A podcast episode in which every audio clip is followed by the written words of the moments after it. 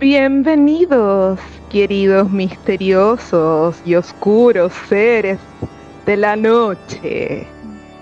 Bienvenidos a mi cripta. Soy la guardiana de la cripta y a continuación vamos a hablar de cosas muy oscuras y siniestras. Cosas inexplicables para la mente humana.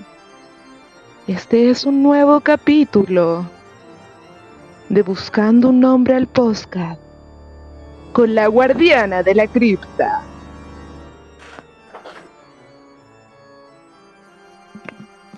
Igor, Igor, Dígame, doctor, doctor. ¿dónde está el cerebro humano que te pedí traer? He estado toda la madrugada buscando este cerebro, doctor. Aquí está el más óptimo.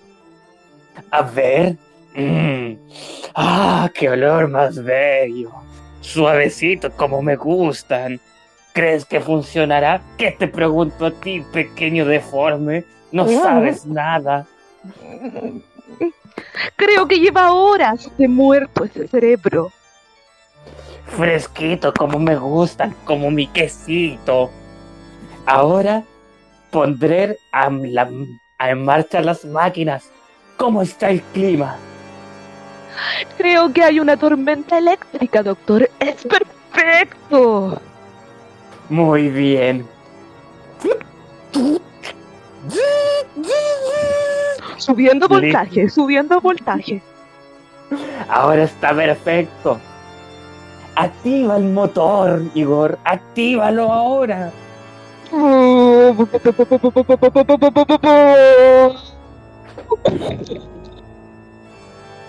Bajando palanca.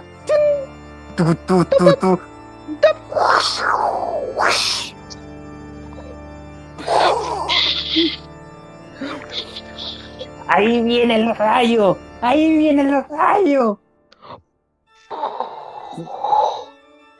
Está viva mi criatura. Está viva. ¡Se mueve, Nada doctor! destruye. ¡Se mueve, se mueve! ¡Ha creado vida! Sí, mi criatura, ven y abraza a tu maestro. No, me cuello, no puedo.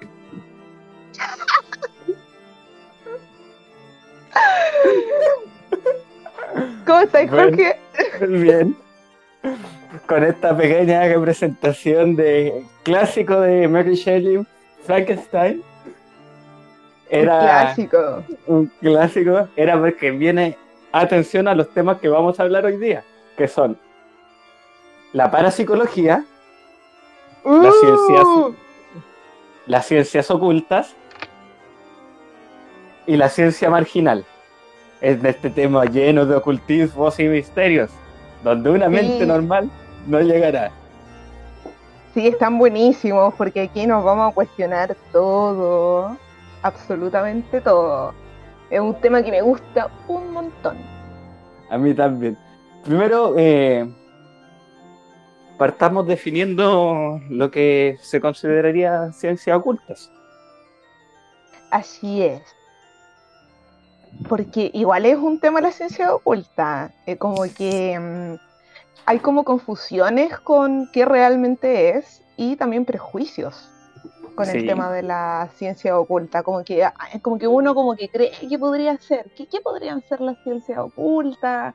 ¿O qué, qué, qué cosas podrían estar dentro de la, de, de la ciencia oculta o del ocultismo? Mira, La ciencia, yo sé lo que la ciencia oculta son los que nos ocultan. ¡Ah, qué humorístico! ¡Qué shit!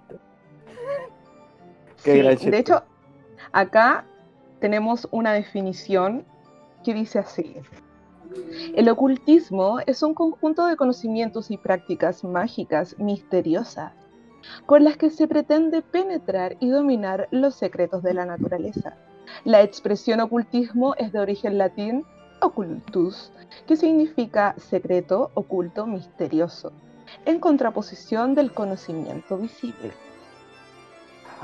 Entonces están, en cierta forma, son como enemigos de la ciencia tradicional. Exactamente.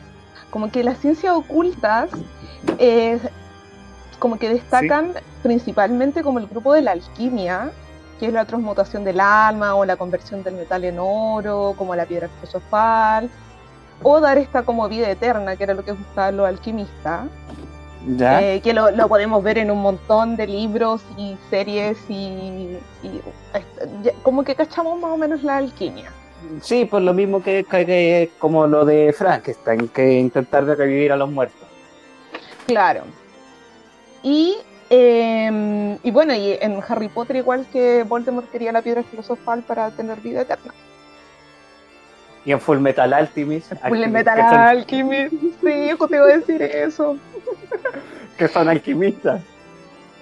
Claro, el, otro grupo que entra dentro del ocultismo es la cartomancia. Que bueno, todos sabemos que es el tarot con la predicción del futuro, baraja española, inglesa, bueno, hay un montón de tarot, está el tarot egipcio que es más antiguo. Y también entra en el ocultismo la numerología.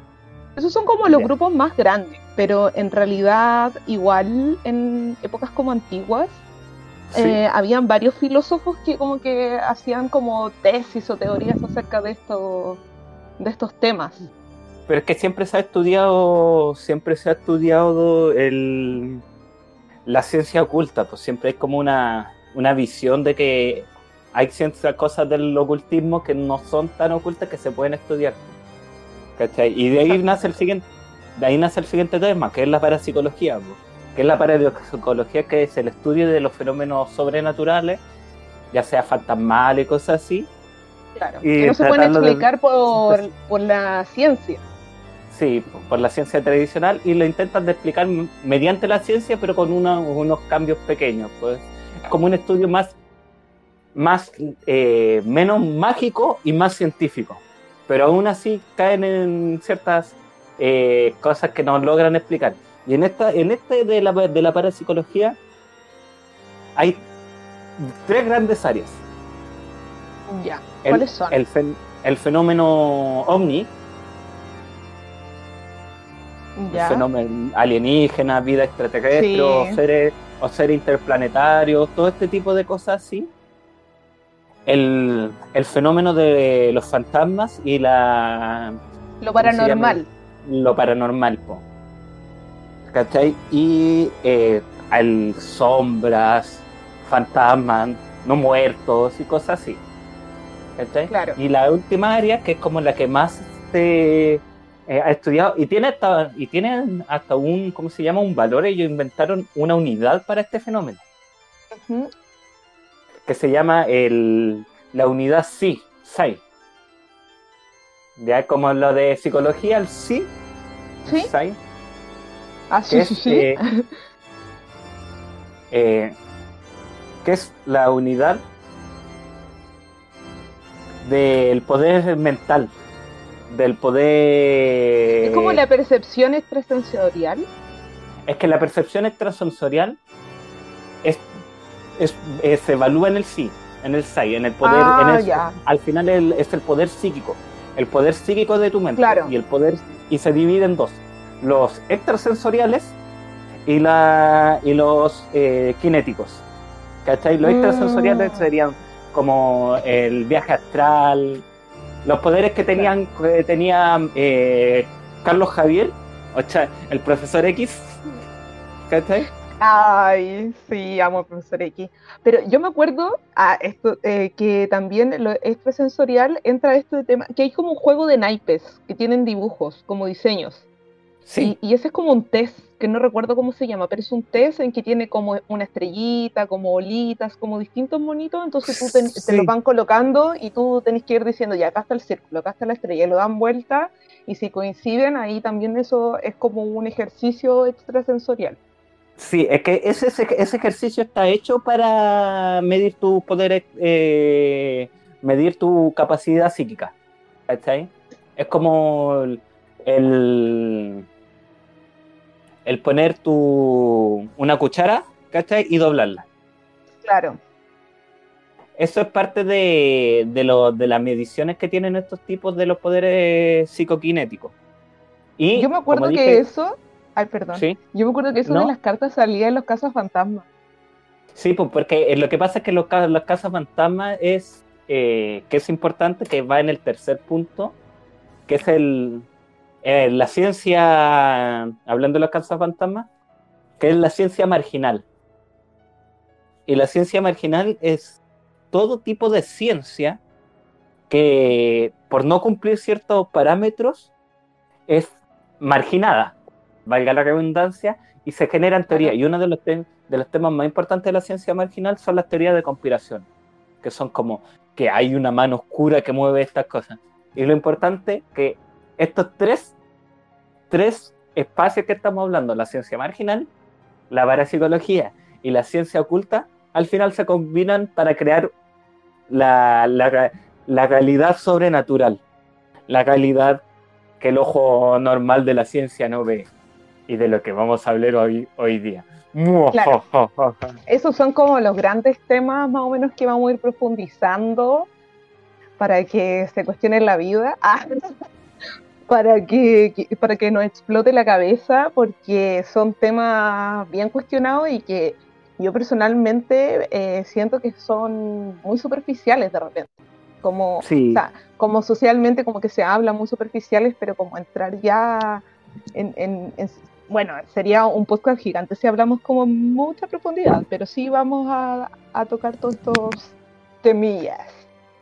Y también los vamos a poner en duda. Porque aquí hay dos posturas. es lo más entretenido. Yo que dudo, pero creo. Y la Fabiola que cree, pero duda. Sí. El yin y el yang. Sí. Así, totalmente, ya. ¿Con qué le partimos, señor Jorge? A ver. Partamos con que las cartas lo digan. voy a traer el péndulo. Ah. voy a traer la ouija y voy a preguntarle algún demonio. Uh, qué buen tema. ¿Con qué? Eh, con uno que conecta a los tres, Partamos con el. con los medium. Ya, me gustaste. Ahí sí que me gustaste. ¿Qué piensa usted de los medios, señor Jorge? Mira, que. Pucha. Es difícil hablar de los medios porque es como. Creer en los medios es como. Mm, alguien que habla con fantasmas. ¿Ya? Pero, ¿qué es hablar con, con los fantasmas? Es como. Antiguamente mucha gente hablaba de los fantasmas os decía que hablaba con fantasmas, pero si tú también puedes considerar que hablar con los fantasmas puede ser un nivel de esquizofrenia. O un nivel de, de, que, oye, sí, estás hablando eh, con, un, con una criatura que no está. Usted está loco.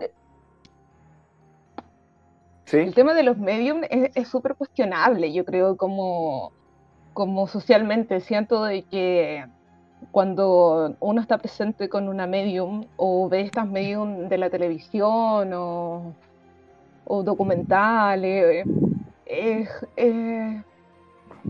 siempre está como esa cierta duda de si realmente lo que está sucediendo es real. Y con el tema de la esquizofrenia, eh, bueno, es lo que pasa con el tema de las posesiones o el, movimiento de cosas. Hay niveles de esquizofrenia que sí pueden tener ese poder psíquico. Del claro, ahí entra como en una mm, eh, dualidad de, creencias, ¿cachai? Mira, el, tema del del mediunismo o del neospiritismo como que surgió más o menos como en 1800 con este tema de las mesas giratorias. No sé si has cachado eso. Sí, que, invitaban, todo en una... Sí. que invitaban a todos a, vacilar medium. Sí, como que, sé como... Dime. No, es que era como decir, oye, sé que tengo el medio que invité una medium a mi casa. Sí, sí, era así, era como carretes como como de la alta sociedad, ¿cachai? Porque eh, hay que, hay que tener claro que en esta época, cuando se hacían las mesas giratorias o el tema de los mediums, era gente de clase alta, era gente como ilustrada, eh, gente que tenía poder también, claro. Y como tú decías, hacían como un carrete, así como, hoy vamos a tener una comida y van a pasar cosas extrañas porque tenemos invitado a una medio, ¿cachai? Y, y, más o menos como 1800 fue como el auge más o menos de este tema del espiritismo y hay un, un gallo que hizo la, la doctrina del medium. Él se llama Alan Kardec. Y aunque tú no lo, Sí, Alan Kardec con K, por si usted lo quiere googlear. Y es súper cuático porque este gallo em, era, un, era un miembro de una sociedad científica en, la época, ¿cachai? Como 1855, por ahí. Y este gallo... Dígame. que igual es, eh, es complicado tomar mucho el tema de la ciencia en esa época porque igual hay varias cuestiones que ellos creían que fueron anuladas. piensa que en esa época se creía que según el, tu color de piel o el tamaño de tu cráneo e, era y si eras más inteligente y no. Igual en esa era época que todo, todo era permitido en ciencia. Era como, oye, sé que eh, creo que puedo creo que puedo hacer una ciencia lo que quiera. Pero siguiente tema, nuestra canción. No, pero está bien. Es que eso te iba a explicar. Pues, él, él pertenecía como a una sociedad científica y este gallo eh, era químico, físico, estudiaba la astronomía y la anatomía comparada. Ah, hacía pocas cosas. Claro, y era profe también, era profe de colegio. Entonces este gallo lo, invitaron... Sí, cocinaba, la hacía toda el weón, así como... Claro, estudioso, ¿cachai? Un weón estudioso y este weón lo invitaron a una mesa giratoria. Ya. Y bueno, él conoció a muchos tipos de medium y la weá es que este weón no creía, obviamente, ¿cachai? No creía porque él creía en la ciencia, pues entonces era como, ¿qué es esto, cachai? Y en uno de los encuentros con una medium, eh, se le, como que la medium se le, era una medium que escribía. Canaliza a un weón que se llama Alan Kardec, porque él no se llama Alan Kardec. Se este weón se llama Hipólite León Denizar Rivail. Y bueno, y este gallo Alan Kardec, que se canalizó con una medium, eh, le dice de que él tiene una misión. ¿Cachai? Alan Kardec, eh, espíritu, le dice a Hipólite que mm, tiene una misión y su misión es escribir un libro que hable sobre la doctrina de los espíritus. Y podríamos decir que este weón, que el, el Alan Kardec, es como, el, como uno de los personajes más influyentes dentro de, del estudio del mediunismo, ¿cachai? O sea, él hizo una tesis, o sea, tiene dos o tres libros, pero él hizo tesis acerca de los medios. Entonces, Alan Kardec es un espíritu que se metió en el cuerpo de un weón. De una medium. De una medium. A ver, a, a ver, Alan Carter era un científico. Sí, que lo invitaron a una mesa giratoria. Y murió. Y su espíritu se metió en el cuerpo de otra persona. No, pues él seguía vivo. Ah, ya. Y la medium invocó a Hipólito. No, pues Hipólito era el científico. Alan Kardec era el espíritu. Y él después se quiso poner el apodo de Alan Kardec para los libros. Ah, ahora, yo ahí ahora entendí que yo me decía, ¿por qué el espíritu de Alan y Hipólito? No me expliqué, no, no. Entonces el tipo estaba drogado. Y, no, y, y cacha que fue acuático porque eh, el weón escribió los libros y, y los pudo publicar, ¿cachai? Pero se los quemaron. Ah, porque también ahí puso ojo la religión y toda la wea. Y como que estos espíritus le dijeron a él como, weón, van a creer que estáis locos. El mundo va a creer que estáis locos. Pero tus libros van a, van a cruzar como la historia, ¿sabes? Y bueno, eh, ¿sabéis qué es lo más interesante de este weón? Porque yo me leí el libro de los medios de, que escribió él. Es que él explica, se llama el libro de los mediums, Tratado de Espiritismo Experimental. Es que ese, es el, punto importante de todos estos tipos, que en esa época salieron un montón de, lo mismo que en esa época nació la parapsicología, que es como que intentan explicar estos fenómenos mediante la ciencia y hacen tratados científicos sobre esto. Claro. Intentan llevarlo a que dejen de ser como más misticismo y llevarlo a un plano de, no, si esto tiene una explicación, eh, igual eso es valioso intentarlo. No dejar de ver algunas veces en caer en charlatanería o en cosas no comprobables, pero es como un esfuerzo válido, así como, oye, ¿sabes qué?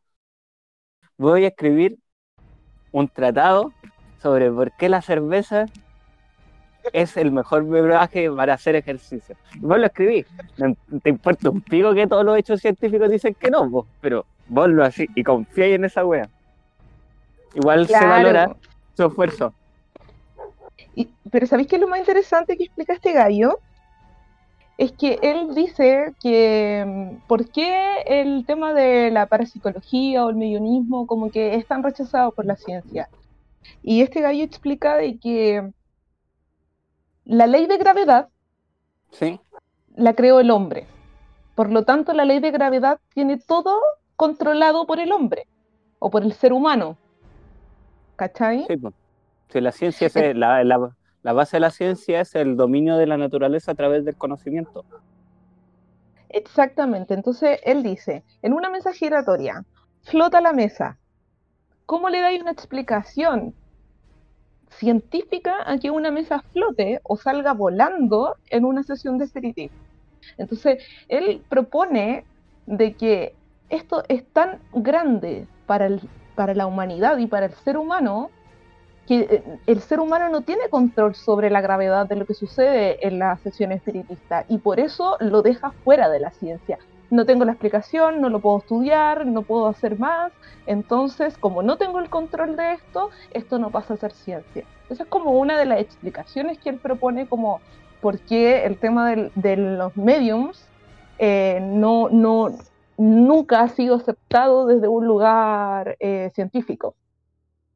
Y no sé que no se escapa mucho de, ese tema porque la ciencia se basa en la base de la ciencia es que las explicaciones son conscientes a base de, las cosas que suceden, ¿cachai? Que tú puedes explicar. Una vez yo leí una cita de, ni siquiera fue una cita, aparece en un cómic, a, ese, nivel, en un cómic eh, de Flash, del de Flash, del, del velocista, del buen que coge. Él, él, tiene un, un, enemigo que es, no me acuerdo el enemigo, ¿cómo se llama ahora? El, que él es, el enemigo es un mago, ¿cachai?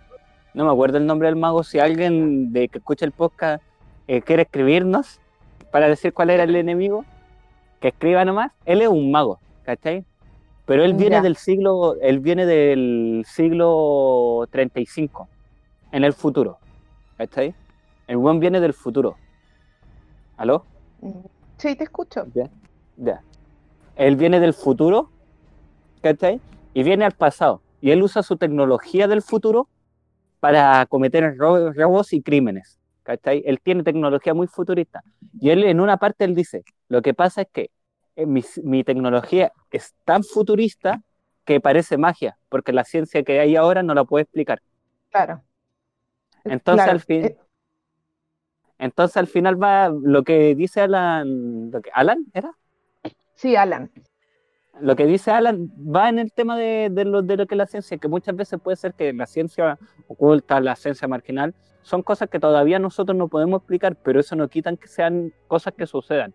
Hay otras cosas que sí son, llegan a ser directamente charlatanería, pero hay otras cosas, otros fenómenos eh, paranormales que sí pueden ser, eh, que todavía no pueden ser explicados, pero sí pasan. Ahí entra el tema de que dudo, pero creo hay partes que creo que puede ser que hay cosas que todavía el ser humano no logra explicar. Claro, de hecho, él igual habla de los medios charlatanes, que eso es súper interesante, ¿cachai? Habla de, es que es súper cuático porque habla de los medios charlatanes, que son un fraude totalmente, que existen, como que él dice, sí, bueno, hay, hay gente que es, es falsa, ¿cachai? Pero también habla de espíritus que son traviesos. Es muy interesante porque también habla un poco de Dios por la época, pero él tampoco como que cree en Dios, ¿cachai? Pero sí dice de que estos como supuestos espíritus, que la gente dice que son demonios, como el tema de los exorcismos o de la tabla de Ouija, ¿cachai? Él explica que hay espíritus que son como traviesos y que les gusta como asustar a la gente, ¿cachai? Y, y es muy loco porque de hecho él, él para poder hacer estos postulados, él está con una medium o con distintos tipos de medium y le pregunta a los espíritus. ¿Cachai? Le pregunta a los espíritus como, oye, ¿por qué asustas a la gente? No, porque me divierte. Ah, No, porque, ¿Por qué me quedo despierto hasta las, hasta las 5 de la mañana? Eh, no sé, para cuidar la casa. Eh, es que el, el, otro día el otro día hice una apuesta con los otros espíritus de cuántos humanos estábamos. Ay, perdí yo. Así que tengo que cumplir la cuota. Es como los, como los, los monstruos de Monster Inc. Así como que tienen una. tienen una fábrica de. de. Uh, tienes que completar la cuota de, del mes. Oye, ¿sabes qué? Tú no has soltado tanto humano, ¿ah? ¿Ah? Claro, y también explica que hay espíritus que son sabios, ¿cachai? También dice que hay guanes. Eh, no, porque son sabios, como guanes ilustrados, que, quieren seguir. ¿Tú sabías que hay, un medium brasilero que ya está muerto? Que el weón escribió muchos libros de medium y este weón lo ocupaban para los juicios. ¿Ya? Este weón era un medium, puta, no me acuerdo cómo se llamaba, pero era un medium que escribía. ¿Cachai? Él, como que el espíritu entraba en su cuerpo y el weón escribía. Y eh, buscaron, eh, grafólogos se llaman los que estudian como la forma de escribir, ya. ¿Como el fantasma escritor? Claro, como el fantasma escritor. Entonces llamaban un grafólogo, ¿cachai? Como para comparar la letra de la persona muerta con la que escribía este medio y eran exactamente idénticas, con firma y todo. Entonces, cuando habían casos sin resolver, como de homicidio y cosas así, el weón se poseía por el espíritu del muerto o de la muerta y daba su testimonio, escribía y después lo leía. ¿Sabes qué parece? Esa weá es como trama de anime, es como trama de, de, serie así como el medio en que resuelve crímenes. Claro. véalo, Un este, Gallo casi. véalo, este, véalo. La siguiente temporada de serie. ¿Cachai? Me da serie, yo la vería. Sí, igual deberíamos hacer una serie, weón. Del, del fantasma escritor. Ah, no, ya la hicieron. Del fantasma escritor. ya existe, oh rayos. y, nada, pues y este gallo escribió que le dio el libro y como que le han preguntado así como, oye, ¿y por qué, cómo surgió hacer estos libros? Y este gallo decía como, yo no fui al colegio, yo soy analfabeto son los espíritus ilustrados que me dicen lo que tengo que escribir. Cacha. Igual es importante. La mansa voladita el loco, sí. Sí, está en cualquier droga. Porque yo no estoy así. No, pero es que eh, por eso importante. Su honguito, su honguito. Su honguitos. Por eso es importante, una de las cosas más básicas que yo pienso es eh, evaluar el tema de la efectividad de, de este tipo de predicciones el tema de, de cuánto, porque hay muchos medium y místicos que empiezan a hablar sus cuestiones así como, uy, veo el Estoy escuchando, me está hablando una persona en este momento y me dice, Jorge, mañana no salgas. porque algo te va a pasar. Yo creo que eso como de la de lo que tú estás diciendo, como de comprobar, es muy cuático porque me llama mucho la atención dentro de lo que yo he estudiado, porque me gusta, Caleta, estudiar este tema, me gusta mucho, es que solamente hay evidencia de 1800 y, y, por el tema de la fotografía, con este tema de las mesas giratorias. Hay fotografías de las mesas giratorias de mesas flotando. Si usted googlea, busca y va a encontrar muchas fotos antiguas de las mesas giratorias. Pero ¿sabéis qué es lo otro que hay fotos? De cuando los medios se poseen de los espíritus, tienen fotos cuando les sale el ectoplasma. ¿Tú cachai qué es el ectoplasma? Sí, pues la, fuerza espiritual. Pero es que también eh, pasa que hay otra cosa que se explica, porque se explica el tema de la aparición del ectoplasma. Hay una explicación científica ¿Cuál es la explicación científica? Sí, el, el, exoplasma y toda esta figura, lo mismo que el tema de los orbes y cosas así, muchas veces son problemas de la tecnología de esa época. No es como, porque como esas fotos eran hechas en... Eran, Con esas cámaras de... De pólvora. Sí, de pólvora que se reventaba la ampolletita. Sí. Entonces, al reventar eso, y se hay estudios modernos que han hecho ese tipo de cosas, ¿cachai? Que eh, en la explosión de pólvora revela y genera eh, sombras, genera humo, que la, que la foto captura. No estoy diciendo que no hayan casos que no, que las fotos sí hayan cosas de ectoplasma o sí hayan cuestiones así. hay una acuática. Hay una acuática. Yo he visto unas que sale como el ectoplasma del oído o de la boca, pero es, muy brígida, sí. O, forman personas también, como, como si fuera la figura de la persona que muerta, ¿cachai? Yo igual dudo, no, no digo se puede hacer verdad, pero dudo. Pero es que también podemos intentar de explicar todas las cuestiones, ¿cachai? Pero sí, igual hay cosas que, que son que son construidas, ¿cachai? El, mira, uno de los mayores ejemplos para hablar de este tipo del, del este tema de las ciencias oscuras, del mediumismo, de los mediums, son los chamanes haitianos, po. Oh, son brígidos eso, son brígidos. La, lo que son los, los zombies. ¿Tú cachai el tema de los zombies sí, Sí, sí. Creo que les dan una planta, ¿no? Les dan una planta y que quedan como inactivos. sí, catatónico. ¿Cachai? Sí. Entonces, muchos tiempos se creyó que ellos revivían muertos.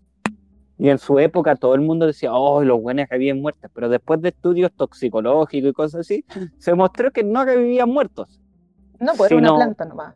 Era una planta. Entonces muchas veces puede ser que como te decía, estos sucesos que pasan sí son reales, pero la explicación es eh, mucho más aterrizada que, que una, una explicación fantástica. ¿Cachai? Hay, un, hay una cosa que importante que yo uso mucho para evaluar el, el tema de, de, de, creer algo que se llama la navaja de Ockham.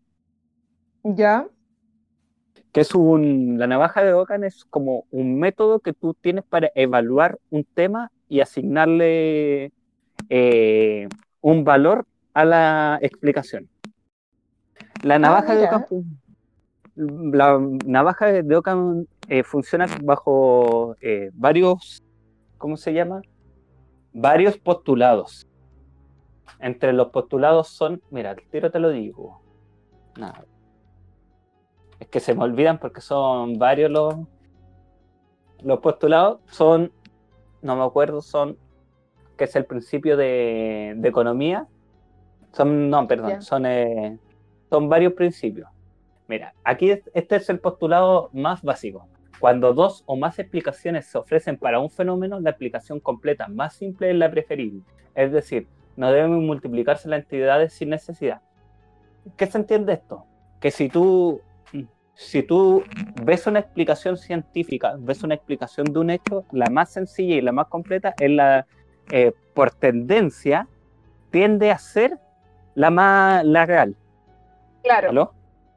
En el sentido de que si, si, te, si te dicen que el rayo, un rayo cae o la lluvia cae porque el Dios en el cielo está enojado y se puso a llorar, a llover, a, y se enojó y se puso a llorar y eso provoca la lluvia, o si te dicen, no, lo que pasa es que la el, el, aire del, del, superior está demasiado frío en comparación al aire inferior, eso provoca que la nube se condense y llueva. ¿Cachai? Hay, hay una que te está poniendo un ser que tú no, nunca vaya a poder ver, nunca vaya a poder entender. Pero otra te dice que es, un fenómeno... Ay, perdón, termina. No, termina. no, sí, es, como un fenómeno natural. Eso mismo te iba a decir, es como lo que pasaba con los mitos antiguamente, en las culturas más antiguas. Eh, eh, no sé, por ejemplo, esto de Kai Kai y Tren Tren, de Estado Serpiente, y una era el maremoto y la otra era el terremoto, y eran explicaciones mitológicas para los desastres naturales. y, en esa época era con, justo lo que estás diciendo. Ellos creían en su en sus dioses, que, que, estos seres venían y movían la tierra o movían el mar y por eso sucedía pero obviamente después con el tiempo se, van encontrando explicaciones más exactas. Y claro, como, como, ah, ok, o sea, esto está más comprobado, ya queda, ya, ya la gente no cree que caen y tren tren hacen terremoto y un terremoto, ¿cachai? Sí, pues, lo, lo, cuático de este tema, o sea, como vuelvo a repetir, o sea, yo encuentro que fuera de esto de la explicación de la cámara, me parece interesante el tema de, mm, de los registros de esa época, para eh, lo difícil de la tecnología que había y, y, lo, habitual que se hacía el tema del espiritismo. Eh, dentro... Dígame. Lo que pasa es que eh, en ese tiempo tienen que pensar que igual también que un punto básico de, este tipo de evaluaciones es que hay que ver el, también el... hay una explicación muy importante en el tema de, lo, de la parapsicología que es el, el momento sociocultural, ¿cachai? Claro. El momento sociocultural de... el momento de la época. La, la parapsicología, la, este tipo de show, eh, de show como las de las mesas flotando y cosas así, era una época de plena revolución industrial, donde las máquinas recién están tomando un auge en el trabajo. Entonces, las clases burguesas siempre tenían, tenían tanto tiempo libre, porque tenían tiempo libre, no muy diferente de la actualidad que los burgueses culios siempre tienen harto tiempo libre, que se les permitía acceder a este tipo de conocimiento o, se, permitían e-, ellos, porque imagínate con tiempo libre, bueno, es que la madre de la ciencia es el tiempo libre. Totalmente, por el tiempo de ocio, de pensar y reflexionar y investigar, probar hacer laboratorios y ver si realmente funciona o no. Lo que, ¿cachai? El ocio creaba estas cuestiones. ¿Cachai que dentro de los dentro De, los tipos de medium hay varios? Está la medium que escribe o la que hace dibujo, la medium que escucha sonidos o palabras o que tiene el contacto directo con el espíritu, la medium que se eh, posee por el espíritu y también está el tema de la medium que logra que se muevan cosas como el tema de la mesa giratoria. ¿Cachai? Que acá eh, la explicación de las mesas giratorias o de las mesas que levitan, eh, el, el, Alan lo explica como súper, como científicamente, ¿cachai? ¿Por qué? Porque está la medium en el centro de la mesa y están los espectadores, por así decir, que también están sentados en la mesa. todos se toman de la mano y él dice que el, está el cuerpo y hay un periespíritu. El cuerpo es el vestido de este, de este espíritu y cuando el, el alma se sale del cuerpo sería un periespíritu. Este periespíritu funciona electrónicamente, ¿cachai? Como, como por electricidad estática, ¿cachai? Entonces cuando está la medium, conectada con la energía de todas las personas, sean 10 personas que están sentadas en la mesa, toda esa energía que empieza a circular hace que levite la mesa. En el fondo, el, espíritu no mueve la mesa, lo que mueve la mesa es la medium. Es lo que te decía de, lo que estudia la parapsicología. Lo que mueve la mesa es la energía psíquica, el, el Exacto. Los niveles de, de Sai son tan elevados en esa zona que elevan la, la mesa. Igual el, el, tema, a mí me gusta el tema del, de los poderes psíquicos, más que nada por mi gusto de la ciencia ficción y cosas así, que en la ciencia ficción los poderes psíquicos son una realidad. Son como... Sí, que es como casi una eh, que es como casi la teoría de que la, la, siguiente parte de la evolución humana tiene que ir a apuntar a, a los poderes psíquicos. ¿Cachai? Exacto. Es que igual yo, yo igual pienso que si, si ocupáramos todo nuestro cerebro, claramente tendríamos poderes psíquicos, como ocupamos muy poco de nuestro cerebro. Mira, hablando de eso, esa es una gran mentira que te vende la tele. ¿Me va a desmentir mi teoría? Es una gran mentira que te vende la tele. El porcentaje de, de uso del cerebro es bastante elevado, no es el, como el 20%, cosas así que te dicen, eso es una... Lo es que una falsedad. sí, lo que pasa es que el cerebro humano se usa completamente. Ya. Pero ¿qué pasa? Que te digo, lo que pasa es que eh, nosotros usamos nuestro, el 100% de nuestro cerebro. Nosotros no hay, no hay un espacio que nosotros usamos como el 20, como te, siempre te, te ha decidido el 80. Nuestro cerebro lo usamos el 100%. Lo que pasa es que la forma de que nosotros trabajamos el cerebro, se distribuye el cerebro o se eh, funciona el cerebro es diferente. Hay partes del cerebro que funcionan con menos energía y con menos glucosa y con menos trabajo, ¿cachai? No soy muy, yo no soy de eh, neurocirujano, científico así, pero nosotros usamos el, 100% de nuestro cerebro. Ese mito que usamos solamente el 20% y que si nos usáramos el 100 tendríamos, no, eso es una... Lo que pasa es que el cerebro humano lo que algunas personas dicen o algunos científicos, que nosotros el cerebro humano no es usado eficientemente. ¿Cachai? Te voy a poner un ejemplo así para que lo, lo, entiendan, los escuchas. Es como si tú, si tú tuvieras, tenías un motor, un motor a combustión, ¿cachai? Que funciona con gasolina.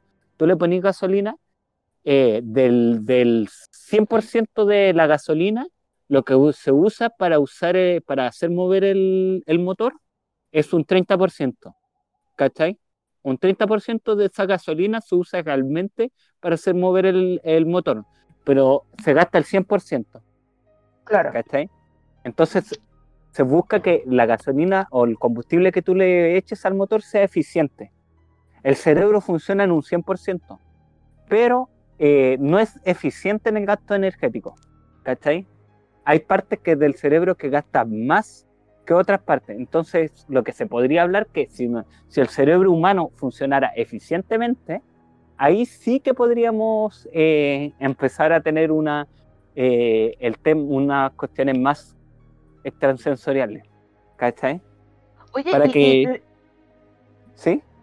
y en ese sentido, en relación a esa teoría, ¿qué pasa con la gente que sí hace cosas? Por ejemplo, yo he visto, eh, hay un niño que se le pegan como las cosas de metal, ¿cachai? Al cuerpo. Hay otro que dobla cuchara. Hay gente que prende fuego. ¿Qué, pasa en el cerebro humano en relación a eso como suceso, eh, no sé, extrahumano, superhumano? eh, paranormales y eh, sobrehumanos. Lo que pasa es que muchos Pero no es que ellos estén ocupando una parte del cerebro en específico que las otras personas no. Eh, no, puede ser que estén funcionando partes de su cerebro que son más, que funcionan más eficientemente. Piénsalo lo siguiente, que hay gente que es mejor en matemática que en lenguaje, porque su, porque su cerebro sí, ocupa un hemisferio más que el otro. Exacto, pero no dejan de ocupar los dos hemisferios. Esa es la que voy. El cerebro, el cerebro empieza a funcionar igual siempre. ¿Cachai? No es, no es la cantidad que nosotros usamos o el porcentaje de cerebro que usamos, sino es la eficiencia que usamos el cerebro. Hay gente que no usa el cerebro eficientemente.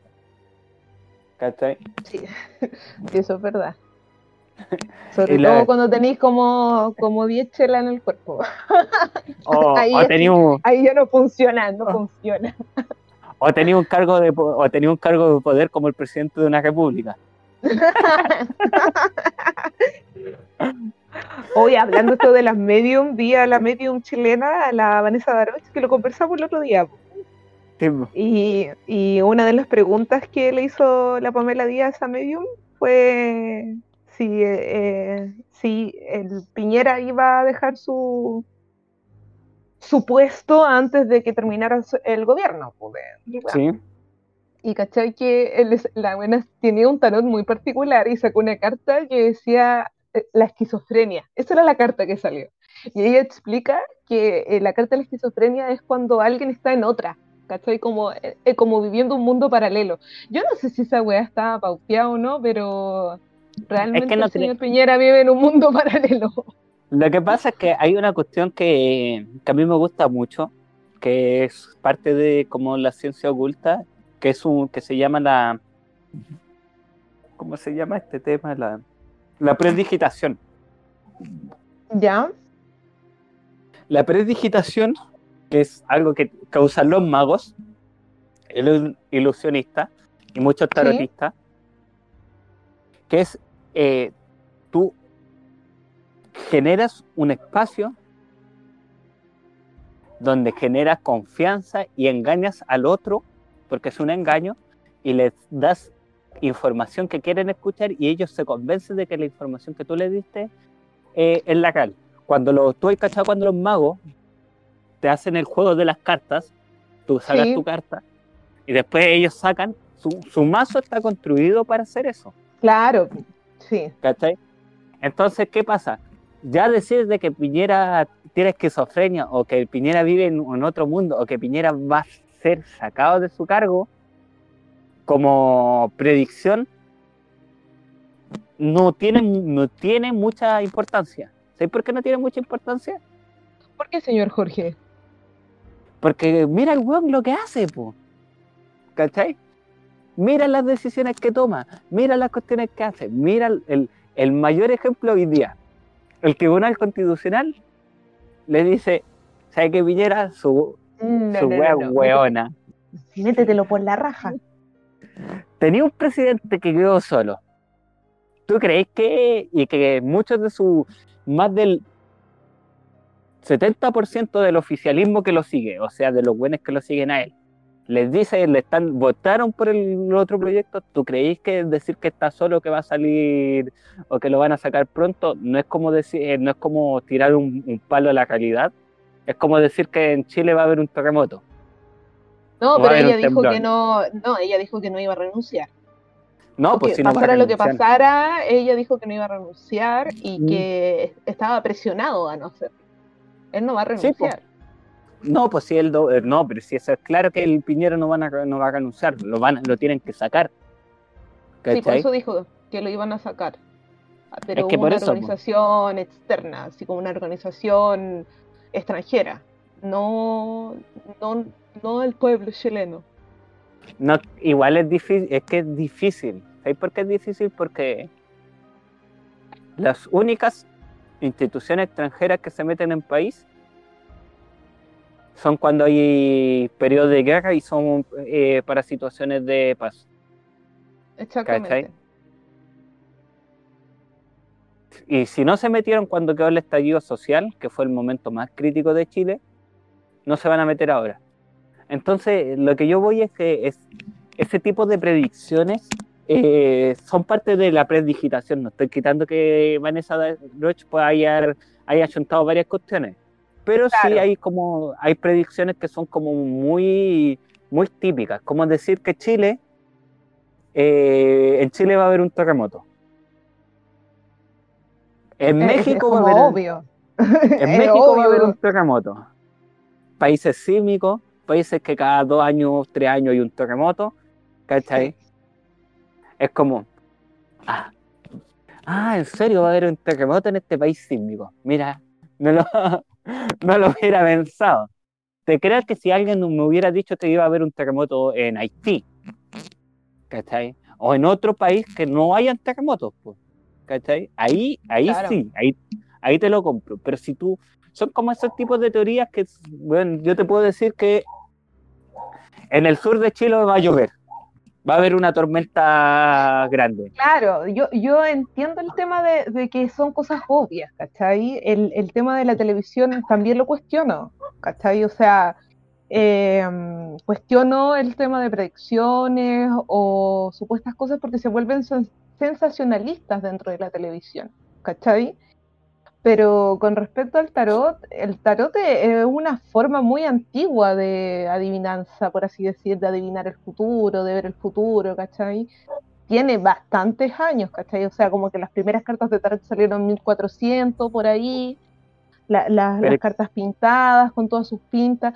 Pero ¿sabéis qué es lo cuático eh, del tarot? Es que Más allá de la tele, hablar- porque yo, yo creo que tú vas al tema de la tele, ¿cachai? Pero más No, allá de, de las cartas, Es que yo voy en un punto, no porque algo sea antiguo, significa que tiene razón.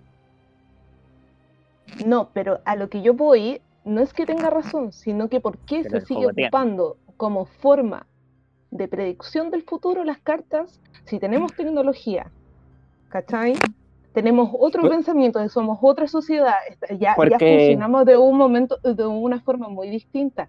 Y el tema de las cartas va por un por algo muy parecido a lo que estamos hablando de los medios, ¿cachai? El tema de las cartas es una extensión energética de la persona que está leyendo las cartas. Lo mismo pasa con el péndulo. ¿Cachai? Pero es que pasa. Esa, pero que... esa extensión energética, deja fundamental porque ya hablaste mucho. Ah, esa, cállate. esa extensión energética, tú te conectas energéticamente con la otra persona.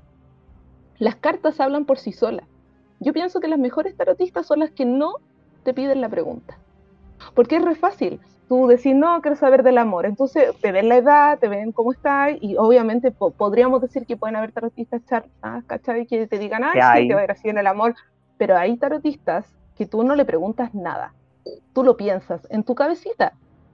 Y la tarotista empieza a sacar cartas, o el tarotista, y te va respondiendo. Y yo me leo las cartas con muchas personas y, he encontrado tarotistas chantas, yo he, encontrado tarotistas buenos, y, yo he estado con tarotistas que yo no he hablado ni una sola palabra, solamente le he dicho mi nombre y mi fecha de nacimiento. Y de verdad que he quedado sorprendida. Pero dentro del estudio de que yo he hecho del tarot, es netamente energético. Es como un tótem. No sé si he escuchado el tema del tótem. Sí, es una energía que se extiende, ¿cachai? El péndulo es exactamente lo mismo. Son impulsos electromagnéticos de tus neuronas que pasa por todo tu cuerpo en las terminaciones de tu piel, que son como la, sensibilidad máxima, pasa por el péndulo, que sería la cadenita de la piedra, y tiene un poder mental. Tú entrenas el péndulo, tú le dices al péndulo, diga sí, diga no, esto es para acá, esto es para allá. Y tú después solamente le preguntas, y al péndulo tú no le habláis en voz alta, tú al péndulo le habláis eh, con tu mente. De hecho, antiguamente se ocupaba el péndulo para buscar corrientes de agua subterráneas, ¿cachai? Las varitas de metal y todo el tema. Entonces, creo que esto también tiene que ver con, eh, con, esto de lo extrasensorial. Yo creo que el tema del tarot se puede relacionar con lo extrasensorial porque en el fondo la, tarotista o el tarotista no, no va a adivinar tu futuro. En el fondo la carta va a hablar de eso porque cada carta significa algo. Pero es que mira, si los vamos, si lo llevamos a números, a, números, números, los números siempre te puedes inventar eh, estadísticas para todo y siempre van a sonar convers eh, reales.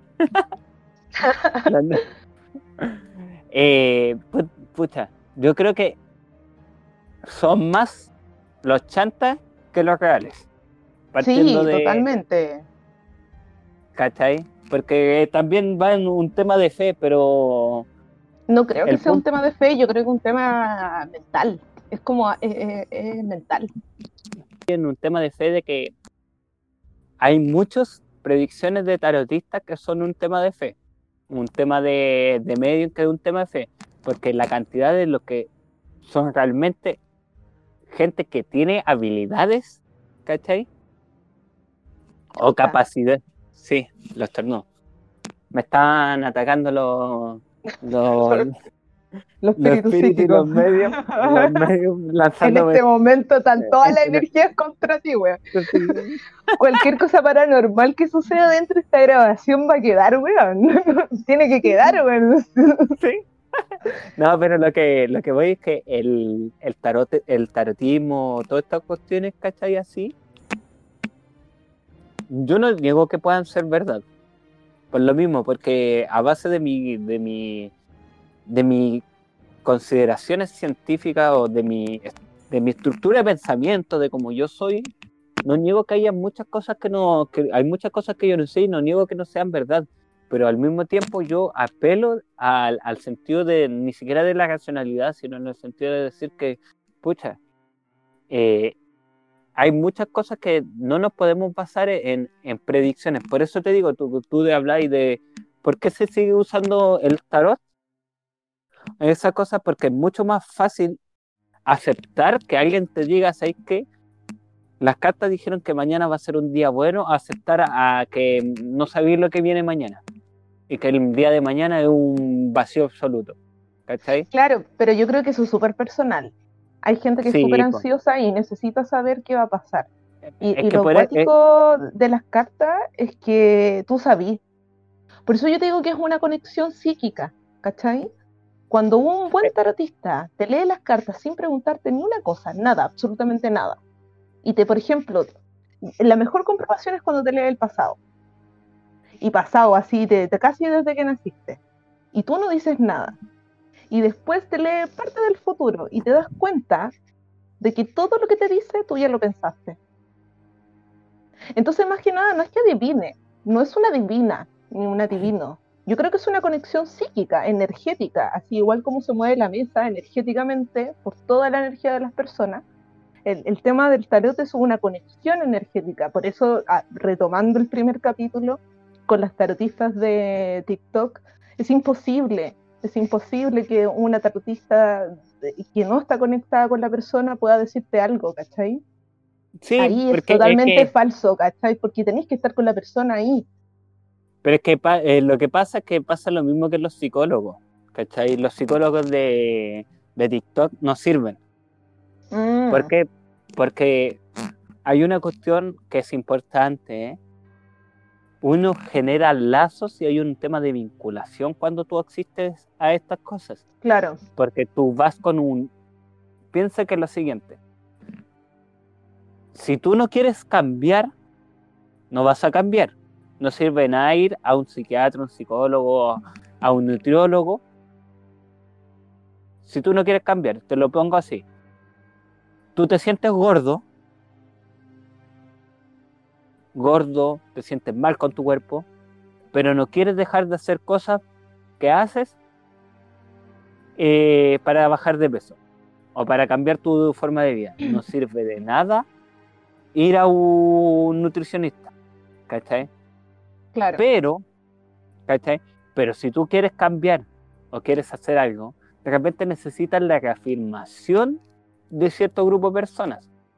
Y tú vas a un tarotista, no estoy diciendo que el tarotista no te diga la verdad o no, o lo que es su, o su, mm, sus teorías, sus predicciones no sean verdad, pero tú vas una con una predisposición, una predisposición, me sale mal la palabra, y que eso te afecta, ¿cachai? Entonces, claro, eso, eh, eso, ejerce, eh, si entiendo para dónde va, es como que ejerce eh, una predisposición del futuro que, que te hace la idea que así va a ser. ¿Cachai? Entonces, también puede ser, entonces el punto es que estamos en el hecho de que lo que te dijo es realidad, pero también hay, hay cosas que tú mismo, que tú, en tu prepondición, pre, esa palabra, esa palabra, esa palabra, predisposición, Preposición. Preponderante. Eh, eh, supositorio. No lo puedo decir. ya sí, ya se entendió lo que quería decir. Voy a, voy a decirle es la palabra que dice Fabiola, porque a mí no me sale. La predisposición. predisposición. Pre, voz de locutora. Predisposición. Predisposición. No me sale, ni siquiera estoy tan tomado, no me sale esa palabra, a mí me cuesta mucho decirlo.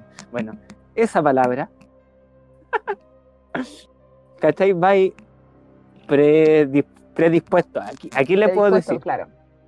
Va predispuesto a que lo que te dicen, y eso pasa con todas las eso pasa en todo. O sea, si tú vas a un ¿cachai? Por eso existe lo que tú tenés que pedir siempre, eh, siempre tenés que ir a los médicos y pedir una segunda o una tercera opinión. Porque si tú... sí, eso es súper es súper importante lo que tú estás diciendo, porque para la gente que sí cree en el tarot, creo que es súper importante que estudien el tema. No que sepan leer las cartas, pero que estudien un poco, que investiguen, porque de verdad bueno, me van a pasar gato por Sí, yo que tengo experiencia, yo puedo identificar cuando una persona realmente es chanta, ¿cachai?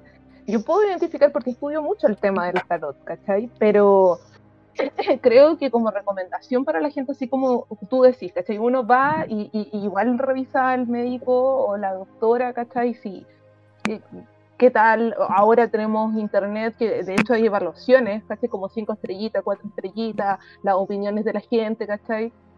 Yo creo que es súper importante para las personas que sí crean en esto y se quieran leer las cartas, investiguen un poco, investiguen un poco, porque de verdad hay gente que te saca dinero y es un fraude, ¿cachai?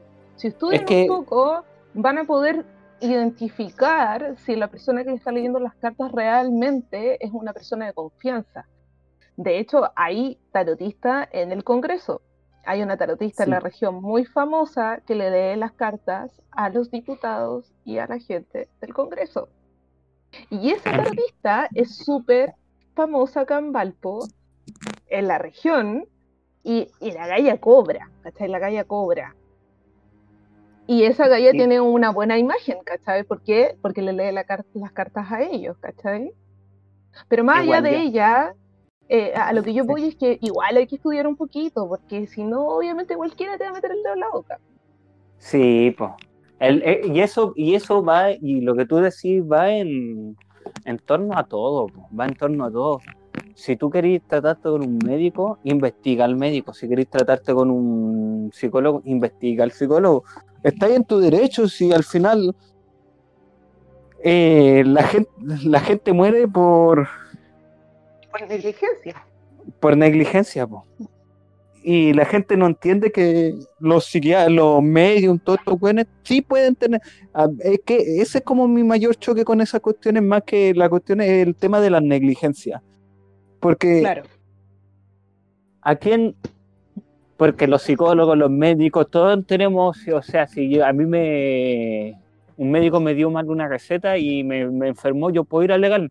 Pero ¿qué pasa si un medium o un tarotista un astrólogo o cualquier esto de la ciencia oculta, una bruja, me hizo hacer una weá que me, enfermó y casi me muero, ¿a quién le puedo alegar? No puedo ir al CERNAC, po. No puedo ir. no puedo, es que no puedo ir al CERNAC, po. No puedo ir Aquí está mi boleta de mi lectura de tarot y quiero demandar a esta persona. Ahora, me devuélvame mi dinero. Porque me, me, dijo que usara, que no me tomara los medicamentos y eso me hizo enfermar. ¿Qué te van a decir? ¿Usted es weón? ¿Para qué creen esa weá? ¿Usted es tonto? Yo debo decir algo súper importante en relación al tarot. Creo que esta, información también. Ah, oye, es que esto es súper importante. Ah, y, que, vuelvo a corroborar mi, teoría de que esto es psíquico, hay una conexión psíquica energética con la persona. Tú no puedes leer las cartas a más de dos personas en el día. Y ahí automáticamente la, eh, eh, las tarotistas que leen mucho las cartas como a 10 personas, a 7 personas, ya yo creo que como de la tercera para arriba ya cagó. de la tercera persona eh, ya no, no, no está, ¿cachai? No, no está haciendo una lectura coherente. Porque hay un agotamiento energético. Las cartas, de hecho, hay personas que te agotan mucho energéticamente. A veces tú podés leerle las cartas, no sé, yo te puedo leer las cartas a ti, ¿cachai? Y bueno, y me preguntaste, weas súper existenciales, palo yo, y tenía una energía súper cuática y quedé súper agotada y olvídate que voy a poder leer las cartas a 10 personas más. Pero yo creo que ese es el gran error de hacerlo un comercio, ¿cachai? Yo creo que, el tema del tarot tiene que ser súper personal, sí, yo creo que ese es el gran error, que se volvió un negocio. De hecho, yo, así como consejo para la gente que le gustan las cartas, weón, cómprense un tarot de estudio y a ustedes, weón. así sí reclaman, se odian a sí mismos, así, puta la weá. Es que ese es el punto, pues no puede, es que no ¿No veis? Lo que tú decís son como las cosas que a mí me gustaría escuchar de los tarotistas. Son una responsabilidad ética. Es, que eso voy, es, una responsabilidad ética. Es una responsabilidad de que si la persona va hacia ti y te pide consejo es porque cree en ti. Y como cree en ti, todo lo que tú le digáis, le digáis lo va a creer. Entonces, igual la gente pregunta cosas súper personales y delicadas, igual. Ese es el punto, es una, es a mí el pro- eh, ya sí va con cuestiones de mis creencias, pero también el, mi mayor efecto es el tema de la, de la ética. O sea, ¿qué, qué me, ¿a quién le puedo pedir explicaciones si la, lo- los consejos que tú me diste fueron consejos porque son consejos o son predicciones po. que, que afectan mi vida? ¿Cachai? O sea, Exacto. si tú, si estás, es súper lindo creer, yo creo, yo soy, yo creo en Dios. ¿En qué Dios? En el Dios de los cristianos. Ah, ya. Oye, ¿qué, qué dicotomía la tuya? ¿Por qué? Por ser Porque- científico. Es- Sí, Pero si grandes, mu- muchos de los grandes científicos eran cristianos. Albert Einstein era cristiano,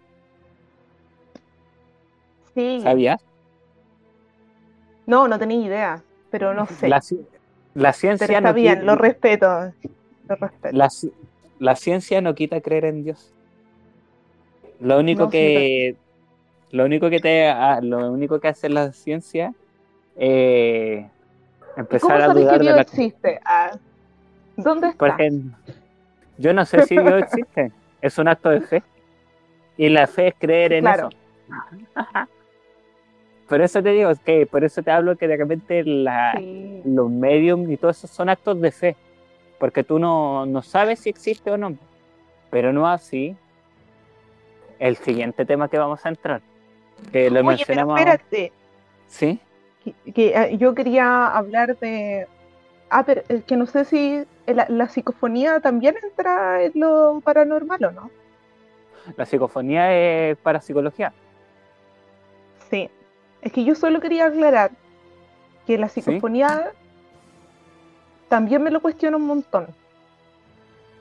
Me lo cuestiono porque desde que comenzaron la psicofonía hasta ahora, con tanta tecnología que tenemos actualmente, no hay una explicación para la psicofonía, ¿cachai? Hay varias explicaciones. Mira, una de las explicaciones que yo sé y que he estudiado es que es una como energía electromagnética que no son la que emite la cuerda vocal.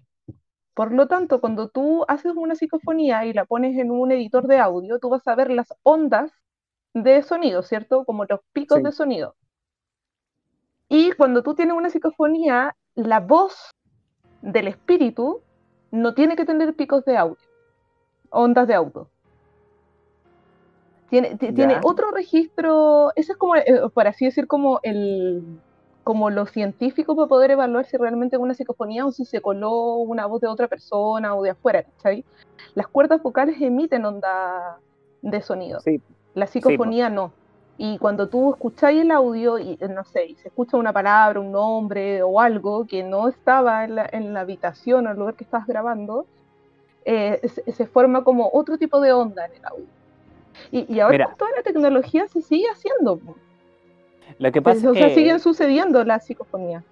Lo que pasa es que la psicofonía, que es parte del tema que vamos a hablar ahora, porque ya hablamos parte de la ciencia oculta, bueno, vamos a hablar de la ciencia oculta y de todo lo que estamos hablando. Sí, sí, ya vamos a hablar de todo. Hay una cuestión que se llama, que es, eh, que se llama el sonido residual, ¿Ya? ¿cachai? Eh, las ondas sonoras, ¿tú cachai cómo funcionan las ondas sonoras? Sí.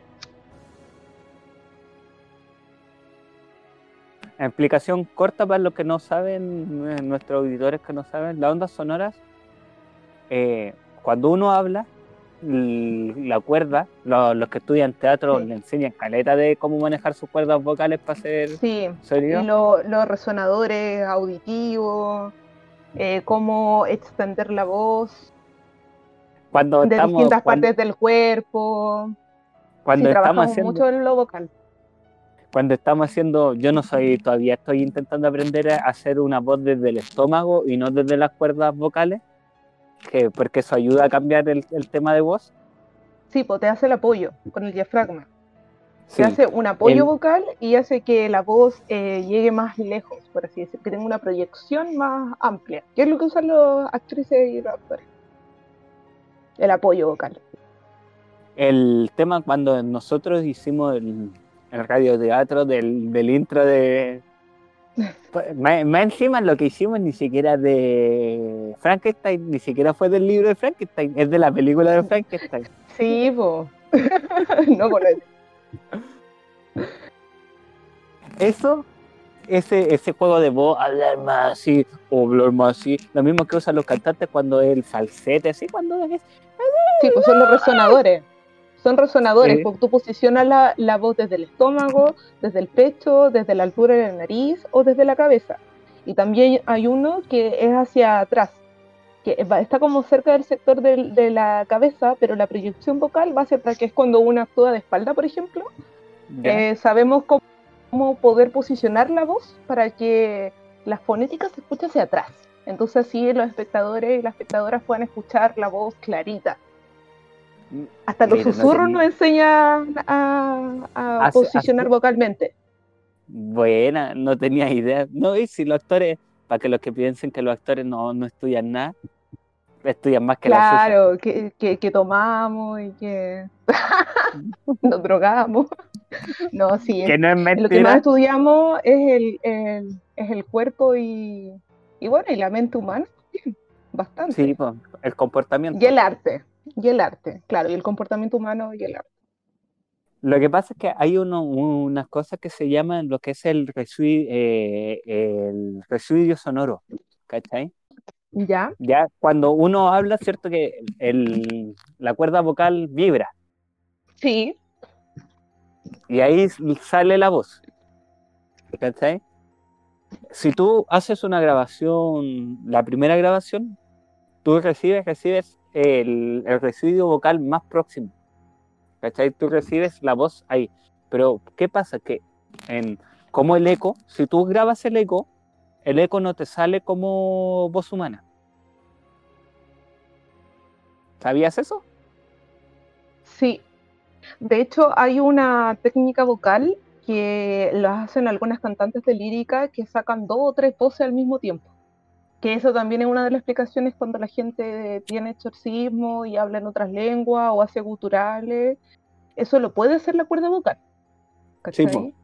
De Y no hecho, te lo tomas- eh, eh, creo que es la técnica de, una- en un año, creo que fue en segundo año que hicieron la técnica de Roy Hart, y eh, que es como una técnica de los cantantes, en que no sé, pues tocan una nota y tú vas la la la la la la la y vais subiendo, ¿cierto?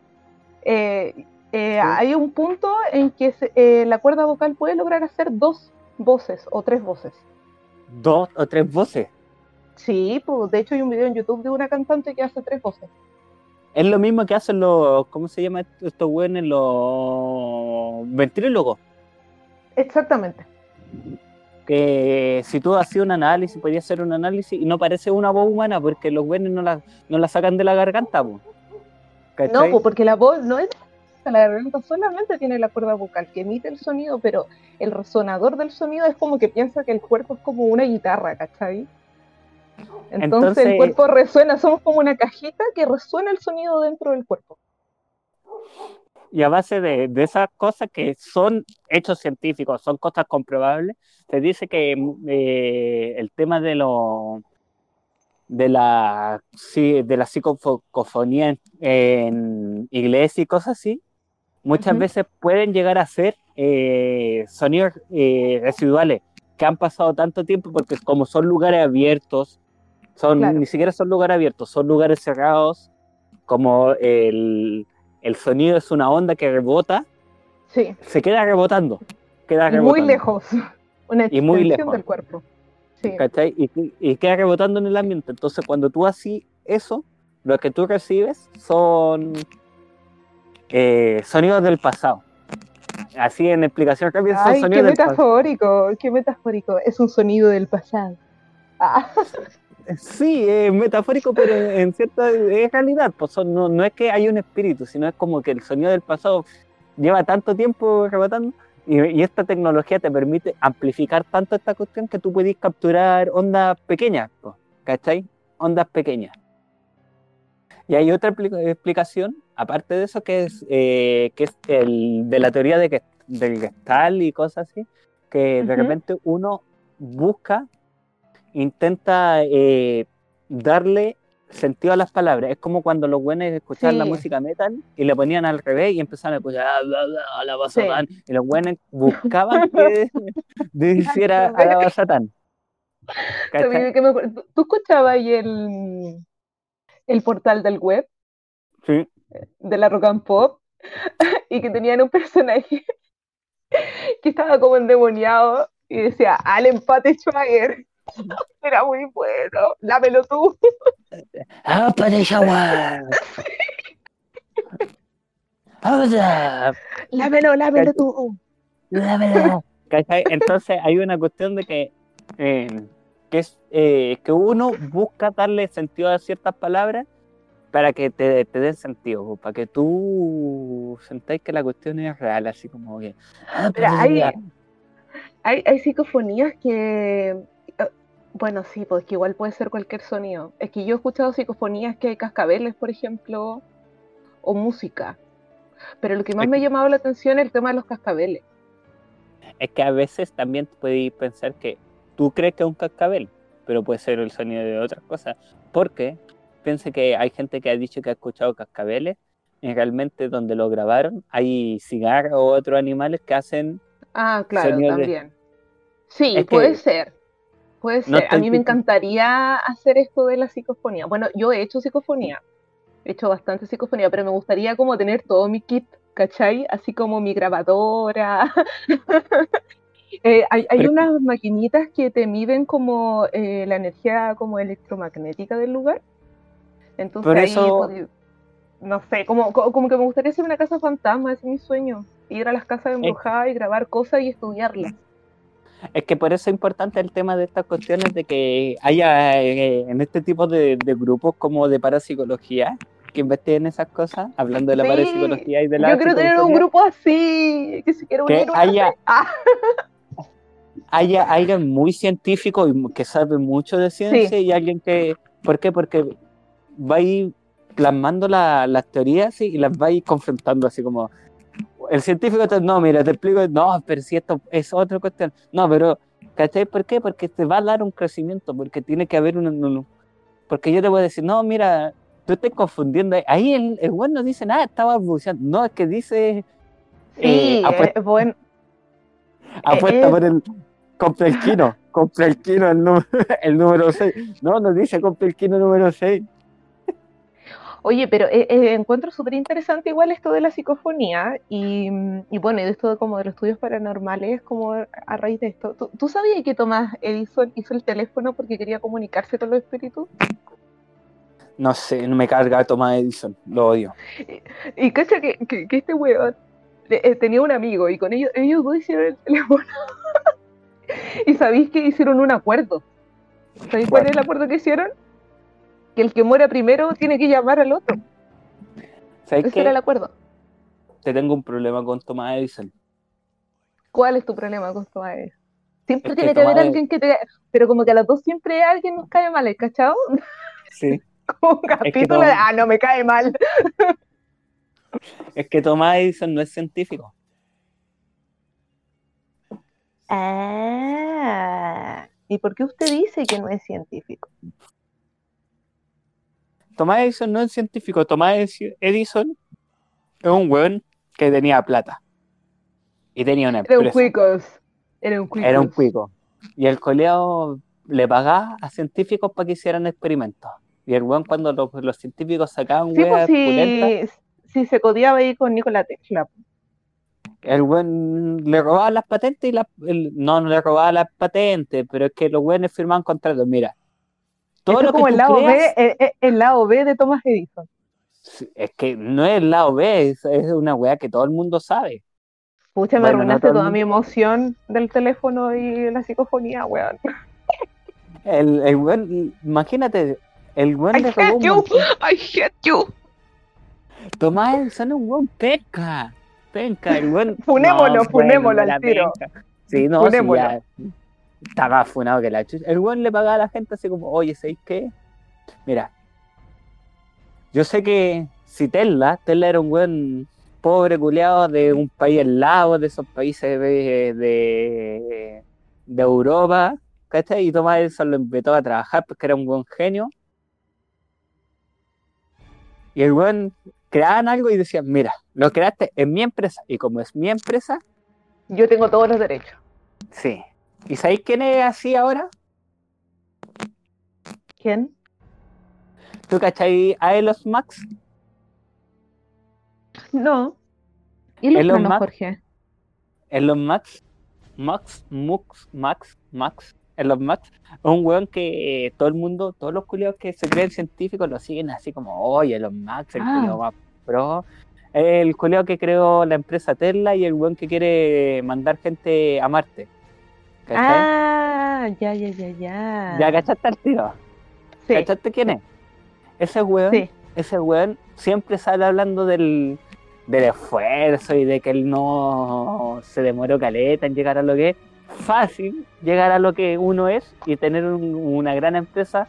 Y el bueno es de del país de Sudáfrica. Es fácil llegar a donde tú soy cuando tus padres son dueños de una mina de diamantes. Po. Mírenlo. Mírenlo. Y el colegio se llena la boca de contra la universidad y todas las weas, pero bueno, todo lo que él tiene porque él tiene plata, el colegio dice, el, el colegio dice así como, no, yo llegué a donde estoy por mi esfuerzo propio.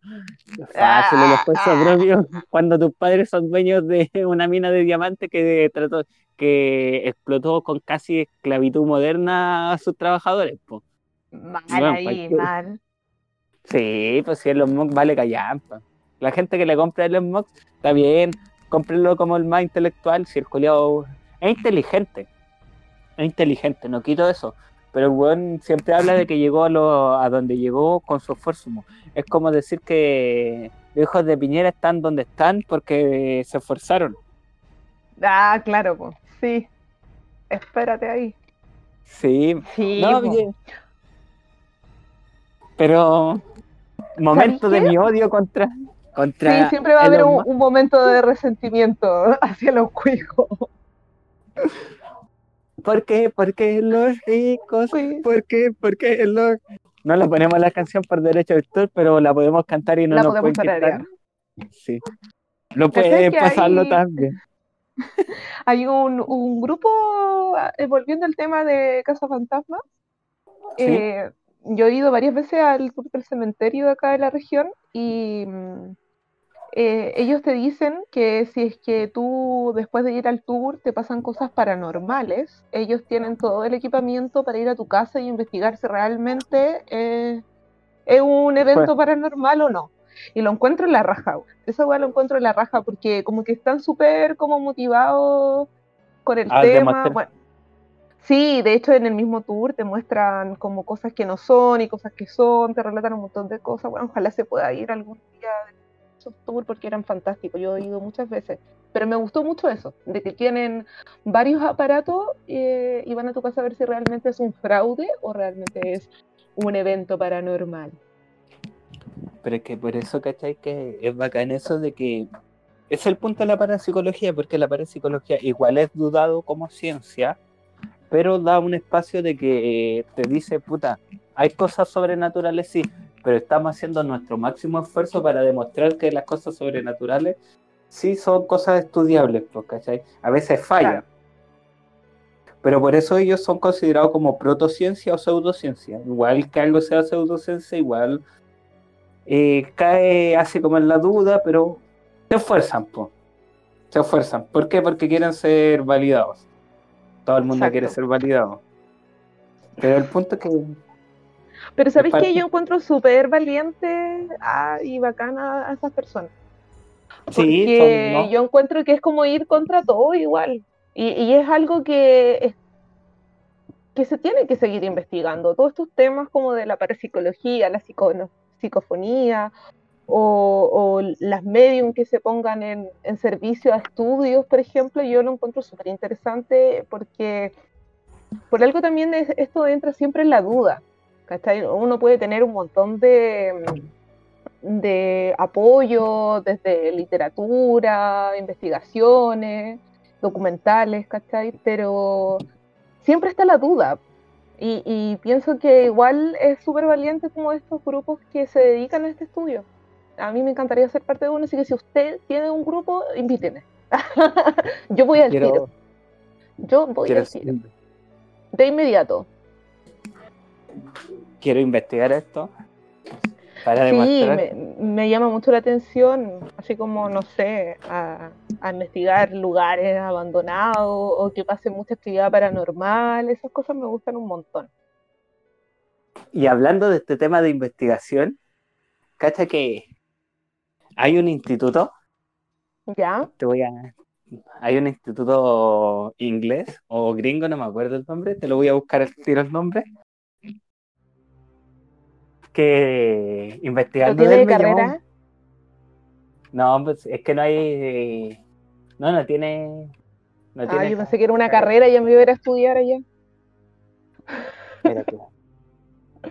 Yo ya me iba a estudiar ah, eh, para psicología aquí. Es que podía estudiarlo. Podía estudiar parapsicología en cualquier instituto chacha. Yo prefiero buscar los libros, yo prefiero buscar los libros porque hay libros, eh, sobre todo como estos como librerías antiguas que tienen libros usados, hay joyitas. Hay joyitas, no busque libros populares en, en cadenas de librerías que son, no, ah, no, no compre libros en cadena si quiere estudiar estos temas que son un poco más ocultos. Hay que meterse como en librerías como más antiguas. De hecho, yo los libros que tengo me los he comprado todos usados y son joyitas que me he encontrado.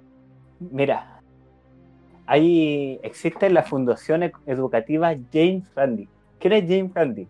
James Randi es un mago y escéptico. Como un mago, un mago, un mago. Ilusionista. Ah, ya, un ilusionista. Es un ilusionista que usa como la. que lo que él hace es. No, no es como magia, sino ilusionismo. Pues, claro. A través de, de, cuestiones de, de visual. De la perspectiva. Claro, de la perspectiva. De Sí. ¿Cachai? Él tiene una fundación donde se dedica a investigar los fenómenos paranormales y le gusta. Él ofrece un millón de dólares. Eh, ¿Por qué? Eh, ¿Qué tenéis que hacer? Demostrar que tenéis poderes paranormales. No. Pero a base de. A base de. ¿Cómo se llama? De un, de un ambiente científico construido, ¿cachai? Donde te van a evaluar que tus poderes son reales y no son cuestiones del azar o cualquier otra cosa. ¿cachai? O sea, si tú vas y le decís que tú soy... Hablo con mi perro, yo hablo con mi perro todos los días. No, pero es que esa es otra cosa, pues si los perros te entienden. ¿Tú crees que los perros te entienden? Sí, pero es genial. No, sí, no, pero hablando de los perros, hay un video, espera. Mi, voy a Molly me entiende. Pregunta momento de la Ali, que voy a preguntarle a la Ali.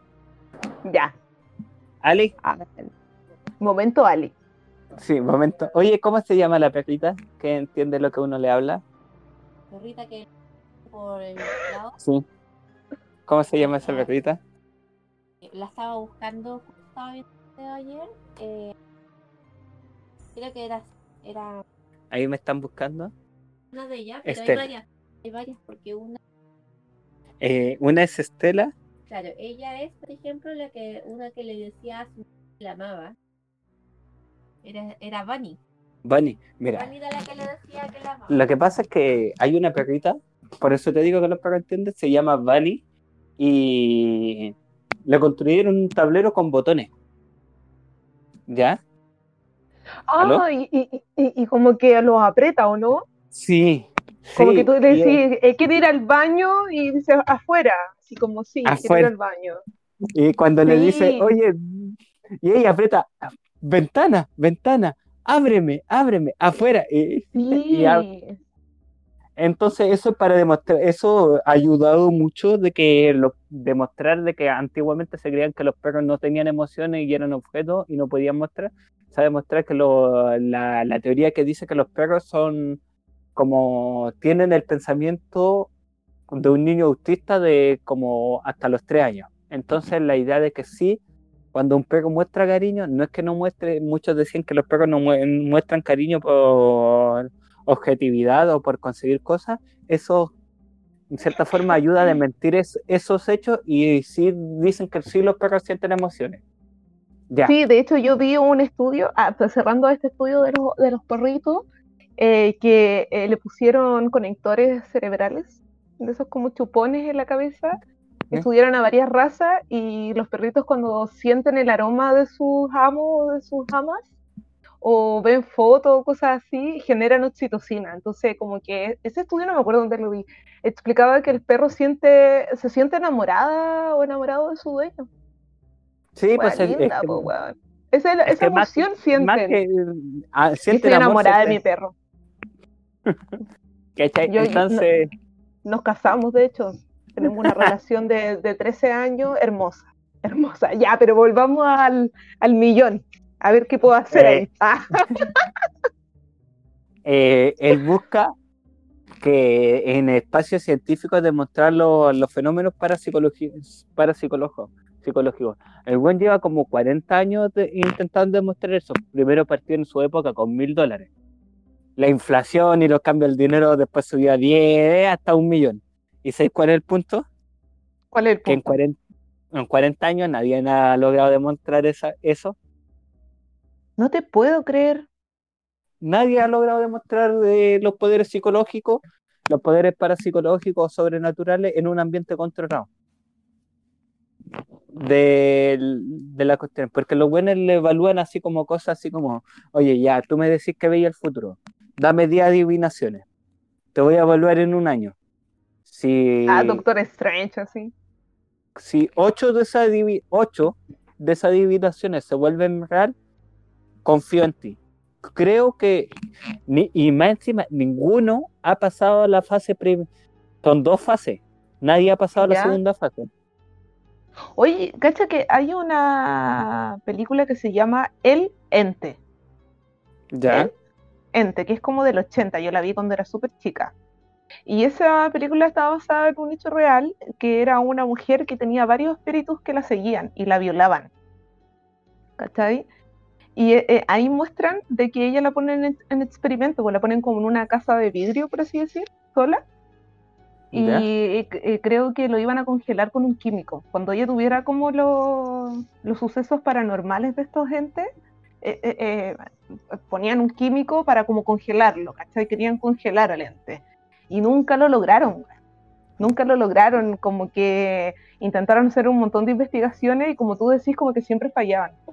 Y de hecho, cuando termina la película es súper triste. No, no voy a contar el final, solo voy a contar lo que dice al- al- al- los créditos del final, que dice que la mujer vivió con los gente así como hasta vieja.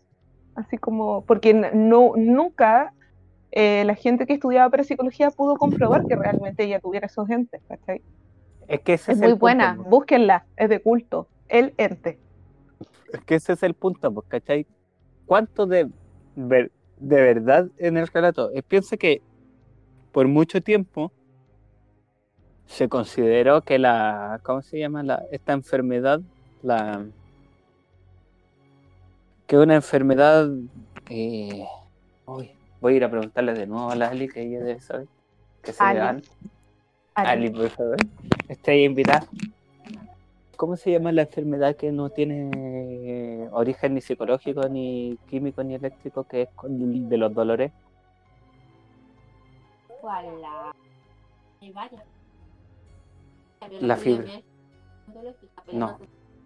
No se sabe, no- se dice que ya. La fibromalgia.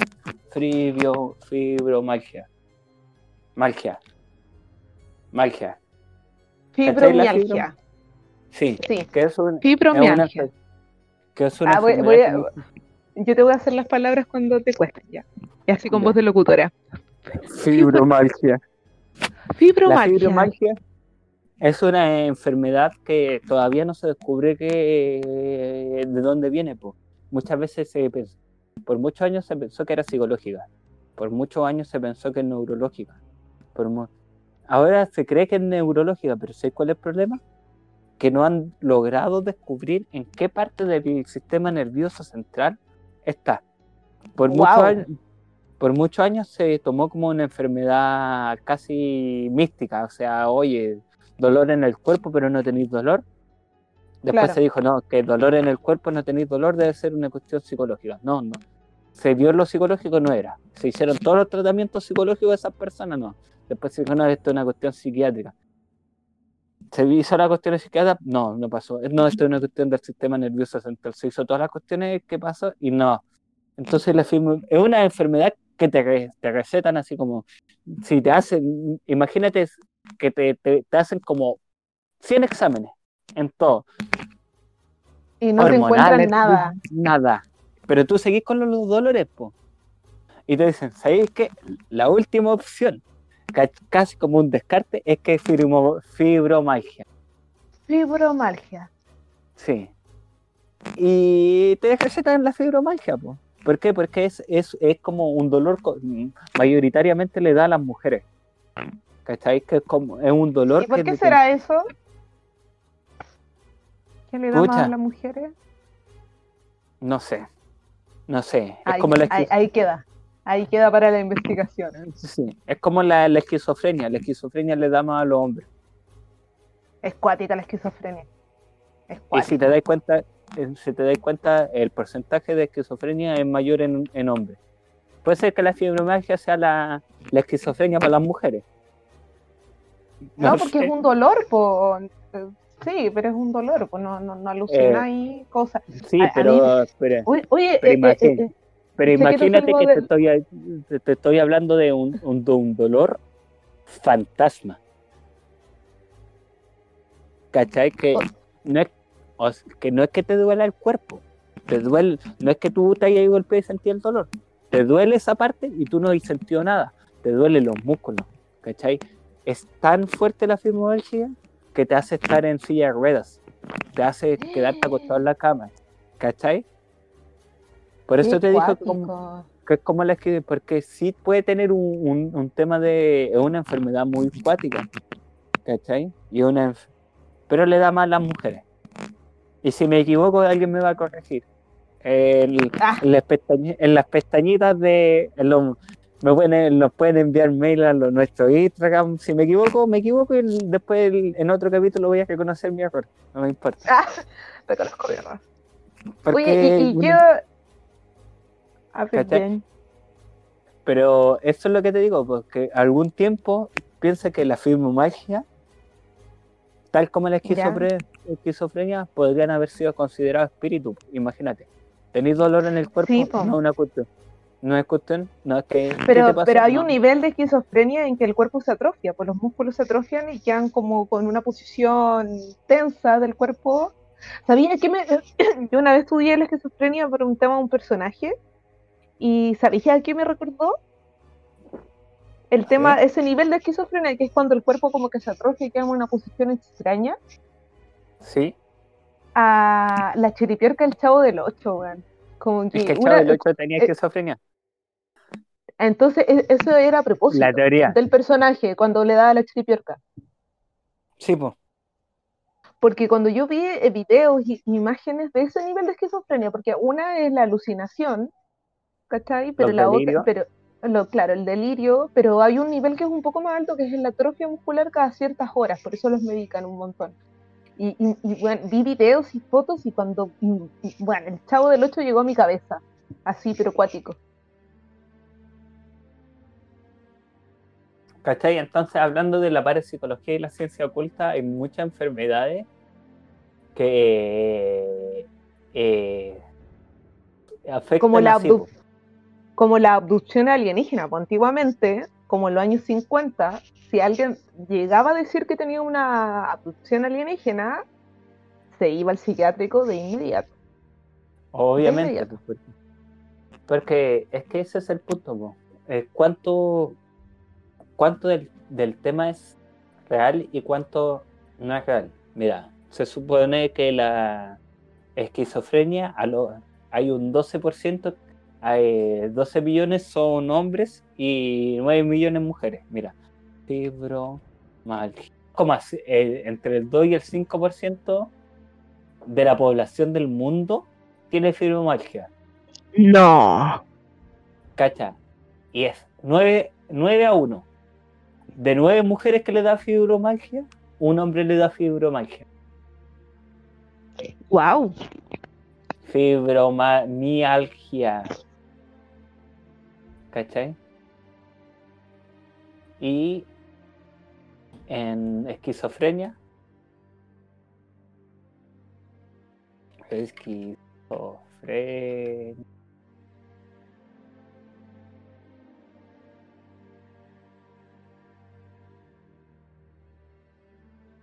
Diferencia de género en la esquizofrenia.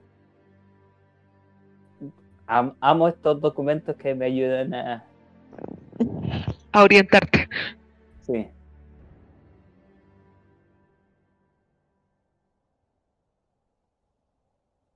De. Se supone que la esquizofrenia de 5 es 5 a 2. O sea, de 5 hombres que sufren esquizofrenia, 2 son mujeres. Eh, aproximado. ¿Cachai? Pero, ¿cuál es el punto? Que la esquizofrenia tiene un componente muy importante, que la esquizofrenia, uno de los componentes más importantes para desarrollar una esquizofrenia, el componente social, Ya. ¿cachai? Yo, Pero como, como el relacionarse socialmente. Sí. O sea, una El- persona que tiene poca vida social puede darle esquizofrenia. No, no en el no, no. Pero sí en, el, en la forma, no es que sea poca vida social, sino eh, vivir en un ambiente de violencia, en un, un ambiente eh, donde lo anulan, donde lo, lo apagan, cosas así. Puede O sea, generar, Puede que un momento de shock en una persona genere una esquizofrenia para salir de ese, de esos como situaciones fuertes. Que el cerebro No quiera irse si- a otro lado. no ¿puede sé ser algo si, así? eh, es que mm, se podría decir que sí, pero no, porque hay otros factores aparte de lo social, porque son los genéticos, ¿cachai? Sí, po, sí. ¿Cachai? Pero el, el punto es de que en la fibromialgia, imagínate, piensa que la fibromialgia, la esquizofrenia, muchos de este tipo de enfermedades psicológicas, psiquiátricas que ahora, en su tiempo, volviendo al tema que hablábamos de los medios, la parapsicología, pueden ser consideradas cuestiones como de posesiones demoníacas. Sí, sí. Imagínate Muchas que el- posesiones demoníacas eh, eran eh, esquizofrenia. Sí, pues. Imagínate que hasta el mismo Va- Vaticano pidió perdón por todas las personas que jugaron como demonio y mataron, pero siendo que lo más probable es que eran, que eran personas con enfermedades psiquiátricas. ¿Cachai? Qué fuerte Porque- igual eso, es muy fuerte. ¿Cachai? Entonces, y, y va en lo que hablamos, pues, es lo que tú de- lo que íbamos conversando, que yo soy un hombre que duda, pero cree, y tú soy una mujer que cree, pero duda, pues, ¿cachai? Sí, totalmente. Siempre está e- esa línea de la duda, siempre. que importante, pues. Como yo digo, yo mi- lo que yo creo va en, en torno a mi fe, en torno, de, en, en torno al creer en el en Dios, en el cristianismo, y tu duda va en el torno de decir de pucha, muchos de los que de- dijeron que eran dem- que eran por demonio y cosas así eran personas enfermas. ¿Cachai? Claro. Que juzgaron, que juzgaron, entonces, y eso es lo bueno, porque tenemos que Sí. trabajar en eso. Es que No claro, es que como yo no, no creo en Dios, no puedo creer en el demonio, entonces para mí no, no existe el demonio. No, ni el diablo, ni nada de eso. Me encanta la iconografía demoníaca, pero no, no, no creo eh, en eso. Y, y que es lo que Yo- me llama mucho la atención con el tema de las tablas de Ouija, que siempre cuando la gente juega en las tablas de Ouija dicen, no, se poseyó por un demonio, y es como, ¿qué demonio, amiga? ¿De qué estamos Mira. hablando? No existe lo de yo creo que No existe. yo creo yo creo en los demonios. respetando todas las creencias de nuestra audio escucha, si esto es un momento de debate, pero un debate de fe. Yo, cre- yo creo en los demonios y yo creo en los ángeles, pero al mismo tiempo, porque una vez mi abuela lo viví y lo vi y lo he visto. Eh, ¿A, a- a los ángeles o a los demonios? no, eh, expulsión de demonios. ¿Lo viste? Sí. ¿Y Estaba qué tal? ¿Cómo fue? cómo- cómo? pues. Pero ¿cómo identificáis que era el demonio realmente? Eh, mira, no sé si demonios, pero sí espíritus con netamente intenciones malignas. Claro. Del el bajo astral. no sé si bajo astral, pero sí. Pero el punto es que. Es lo que digo, de que hay situaciones que son sobre el entendimiento humano, que son ni siquiera sobrenaturales. Sí. Bueno, así como tú viste un exorcismo, por ejemplo, yo cuando chica veía el hombre del sombrero negro, que es un gran mito mundial, el tema del hombre del Mm. sombrero negro, ¿cachai? Yo cuando chica siempre vi ese bueno, siempre. ¿Cuál era ese? Es un hombre de sombrero negro que te causa mucho terror. Hay gente que dice que es la muerte, hay gente que dice que es un demonio. Hay un montón de mitos con el hombre del sombrero negro. De hecho, el, el- el director de Freddy Krueger lo Sí. veía cuando chico. Y él hizo a Freddy Krueger con el sombrero y todo, y se te aparecen las pesadillas, porque está inspirado en este hombre del sombrero negro. Igual este tiene una explicación científica, ¿cachai? Que es como esta imagen colectiva, ¿cachai? Sí, que pues, se generan en ciertas sociedades. Tiene una explicación científica. Pero ¿sabéis cuál es el que no, tie- el que no tiene una explicación científica? ¿Cuál? Bueno, esta- esta- eh, ¿tú has cachado que hay mujeres que sueñan con un hombre y que solamente Ya. hay un retrato hablado y ese hombre no existe? ¿Ya? Mira, si tú, tú googleáis y buscáis así como hombre que se aparece en los sueños a mujeres y te va a aparecer la cara. Yo no lo puedo Pero ver. es que, pero es Yo que no la sí puedo hay- ver. Pero ¿sabéis cómo pero fue es- esto? Pero sí, hay, mira, más que eso hay hombre.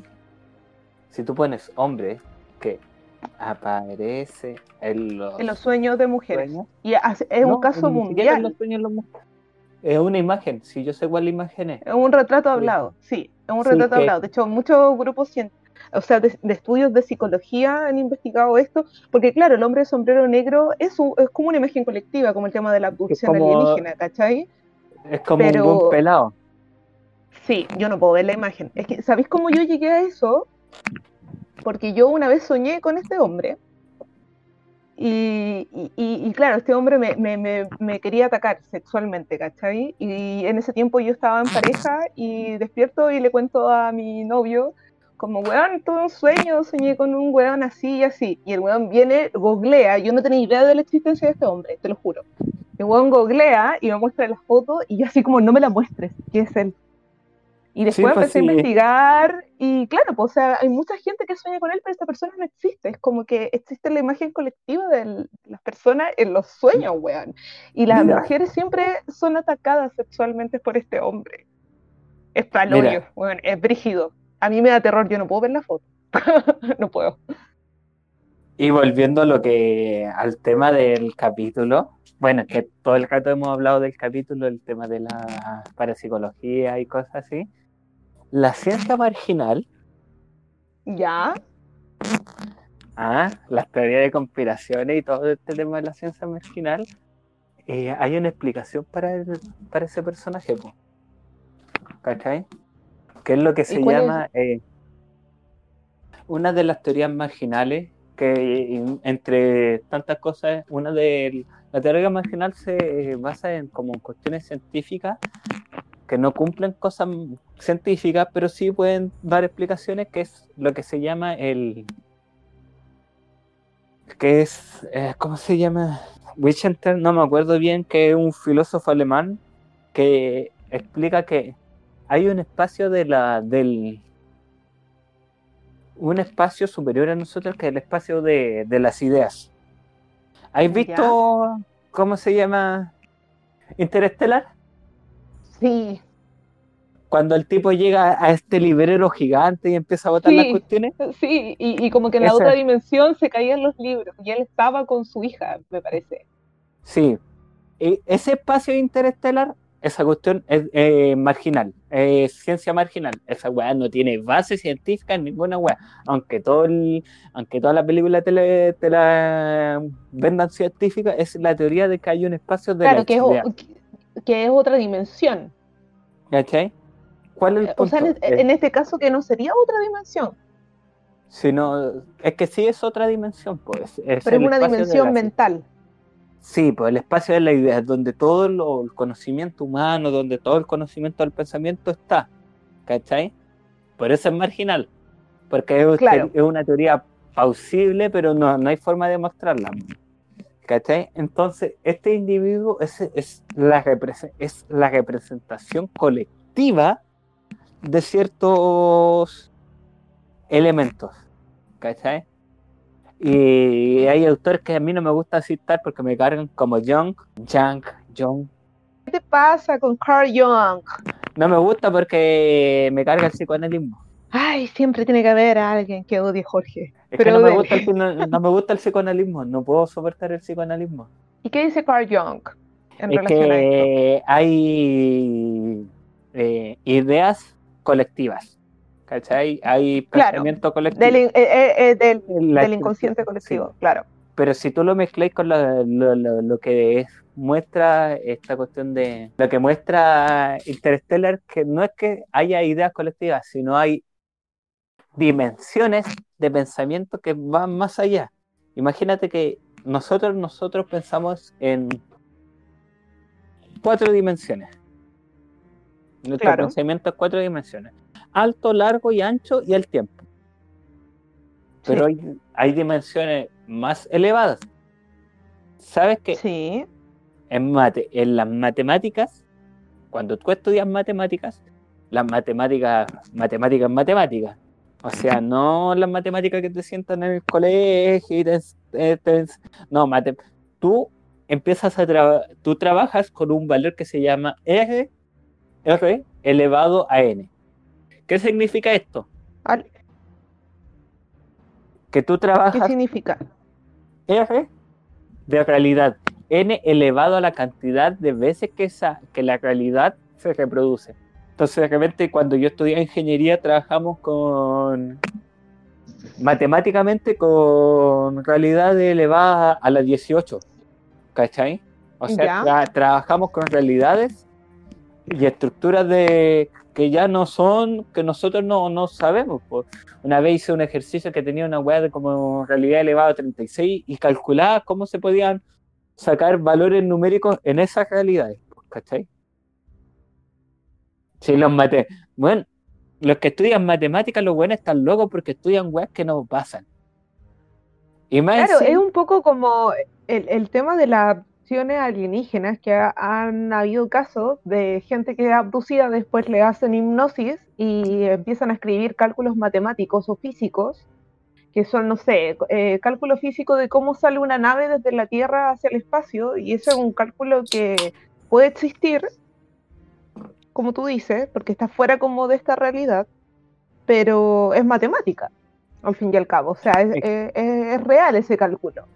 Es que es básico y ni siquiera no es ni siquiera es básico. ¿Tú crees que todos los mensajes que se mandan al exterior se envían en idioma binario? Sí, ¿Por qué? Porque se considera que el, el lenguaje binario o este tipo de lenguaje es más básico. ¿Por qué?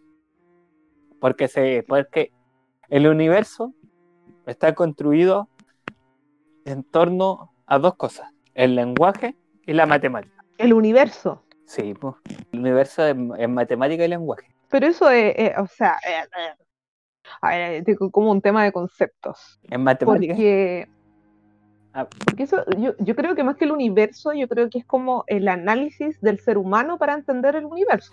Te choca, te choca que diga esto, ¿cierto? No, no me choca, es que, es que, es que no, no, no entiendo como desde qué contexto lo estáis diciendo. Mira, ¿Cachai? No, no es que me choque, porque eh, el universo eh, está compuesto por, eh, no sé, una galaxia, por planeta, entonces no entiendo como desde qué lugar lo estáis abordando desde la- el lenguaje y la matemática, ¿cachai? eh, mira, lo voy a decir así, está basado en contar y en expresar lo que contamos. Eh, pero es que ese no sería el universo, po, serían los seres humanos que quieren darle un entendimiento lógico al universo. Por eso te, te- te lo estaba No. como dando vuelta. Si tú dices así, estás asumiendo que el ser humano es el único ser que se comunica. No, no estoy asumiendo eso, estoy asumiendo de que el ser humano necesita una explicación para el universo. Es que no estoy hablando de. No estoy diciendo que no hay comunicación, porque yo creo que sí hay una comunicación con otros seres de otros planetas. No estoy. Primero, uno, no estoy hablando de explicación. Estoy hablando de cómo se constituye el universo. El número áureo es una, que es una de las cosas de, que más me fascina, que es muy parapsicología. El número áureo, es- el universo está construido en número áureo. El universo está construido a base del número pi. El Sí, 3 co- como a 14 y un montón de weas infinitas. ¿Cachai? 7,4, 3, 3, 2. ¿cachai? En torno a cierta simetría. El universo está construido así, por eso el lenguaje y la matemática construyen el universo. Pero el punto es que nosotros no somos capaces de entender cómo está. Oye, me fui el... ¿No veis? Si los científicos de repente cuando los científicos se quieren volverse místicos, se pueden volver más místicos que la chucha. Más Claro, místicos, más sí. místicos, más místicos que los místicos. Claro, solo, solamente yo debatía de que el, e- el número áureo, ¿cachai? O el número pi, para dar explicación al, al- al universo, es, es generado por el ser humano, ¿cachai? Es para darle una explicación científica al Pero universo. es que, es que es- el punto es que el número áureo y eso cuestiones así se repiten a través de tantas eh, del universo. La, la forma como se construye el oxígeno, los valores del oxígeno. Hay tantas cuestiones que se repiten, tantos parámetros que se repiten tanto y están igualmente tanto tiempo que se vuelven valores que son imposibles de no tomarlo como un valor base, ¿cachai? Entonces se toma como, se toman como valores bases que no escapan, que son, se vuelven como valores eh, repetibles dentro del universo, ¿cachai? El número pi y el número áureo está tan repetido en la, en la realidad humana y en la naturaleza sin la intervención de la realidad humana y se han encontrado elementos en Marte que se repiten esos mismos valores, ¿cachai? Que ya se toman como valores que van a estar extendidos a través del universo, ¿cachai? Claro, Entonces por eso se toma esas cosas, el número de Dios. el número de Dios, le llama el número áureo. el número de Dios, ¿cachai? Que va a estar a través del universo es la mejor forma que nosotros podemos como comunicarnos con la otra casa, pues, ¿cachai? ¿Por qué? Claro. Pues, Ya, ya, ahora me entendiste. estoy, Sí, ahora sí. ¿Cachai? Porque son una constante universal en un universo que no hay constante. ¿Cachai? Y cuando tú encuentras una constante que se repite en un universo que no hay Como constante. los fractales. en los fra- Tú mismo dijiste, los fractales se repiten. Y los fractales es una cuestión Sí, en todo. en todo. Desde una placa de computador hasta cualquier cosa de la naturaleza. ¿Cachai? Y eso no quiere decir que haya una construcción, sino simplemente que si se repiten es porque es una forma estructural que el universo tiene que mantener estabilidad. El universo es caótico. Terminamos. termi- estamos hablando- ¿No veis? Sí, por eso. Hablamos de parapsicología y terminamos hablando del universo. Es que sí, po, es que es parte de igual. Po. Eh, a mí me parece súper interesante esto de la teoría marginal, porque quizás eh, por tener relaciones como un poco más ligada a la ciencia, no del todo, pero un poco más ligada a la ciencia, eh, hay gente que lo toma como ciencia, ¿cachai? Y no queda como... Como que creo que igual es un tema más rebuscado. Mira, me llegó una, una carta desde el interior. No voy a decir que me la envió Ya. la Ali, que me dice lo siguiente.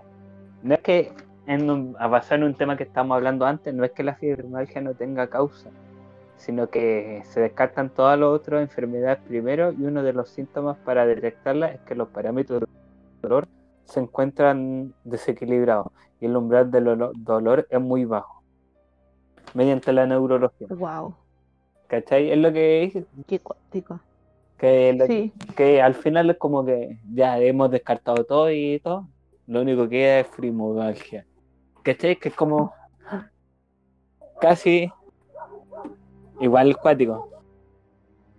Es cuático, son cuáticos todos los temas que hemos abordado hoy día, ¿eh? porque mm, creo que lo más interesante, no sé, no sé qué pensáis tú, Jorge, pero lo más interesante, no sé, para mí son estos temas en el sentido como del misterio que hay detrás de todo esto. A mí me encantan los misterios. Sí, como que siempre, como que, como que yo tengo como esa sensación como que siempre se oculta algo, como que hay algo más. Y como que, no sé, como que es una que le gusta y buscar, investigar. Siempre uno quiere saber más de esto, pues de hecho estos temas son mucho más profundos, como dijimos al principio, y, y pues, podríamos estar todos mil horas de podcast hablando, pero encuentro que están interesantísimos, me ha volado la cabeza. Pero es que mira, bueno, Así que yo creo que podríamos ir cerrando. Está súper interesante el tema. Ojalá estuviéramos como una segunda parte igual de esto. el capítulo 2. Sí, más adelante, no sé, en otro momento. Sí, porque igual hay, hay, varios temas que, que se quedaron afuera eh, y que también entran en este tema. Pues Nosotros quisimos hablar de esto porque nos gusta, nos encanta. Cualquiera que quiera aportar más sobre estos temas, nos envían su mensaje y lo aceptamos. Claro, bienvenido sea. Oye, y para ir cerrando, eh, en- hoy día tenemos temita para cerrar. Sí. Sí, tenemos a la banda Dirty Devil, que la puedes seguir en Instagram como Dirty Devil Band. Eh, acaban de lanzar su último sencillo. Ah, lo vamos a lanzar ahora, en este momento. Ah, nosotros somos la, la novedad. Sí, Ah. tenemos el privilegio de poder Ah. lanzar el, el tema. hay que vacanciar la novedad de alguien. Por primera vez en mi vida soy, soy popular. Bueno, Dirty Devil está compuesto por el vocal y guitarrista Rebel Cactus. En el bajo y vocalista tenemos a Jorge Santana Guzmán. Ah, grande Santana. Grande Santana. Ahí, saludos, saludos. Y a el segundo guitarrista Marcelo Santana. Y en la percusión al señor Steven. Éjale. Conozco al Rebel y al Así que un saludo para los cabros. ¿Ah? Conozco al Rebel y al Santana. Al, al otro también de más que he tomado con él, pero no me acuerdo. Sí, yo también pienso lo mismo, pero saludo también, bueno, a todos los integrantes de la banda. Y el tema se llama Master Devil y lo vamos a escuchar a continuación. Espero que lo disfruten este hermoso lanzamiento y si tiene otro temita que quieren que pongamos en el podcast, no escribe nada más. Póngale play.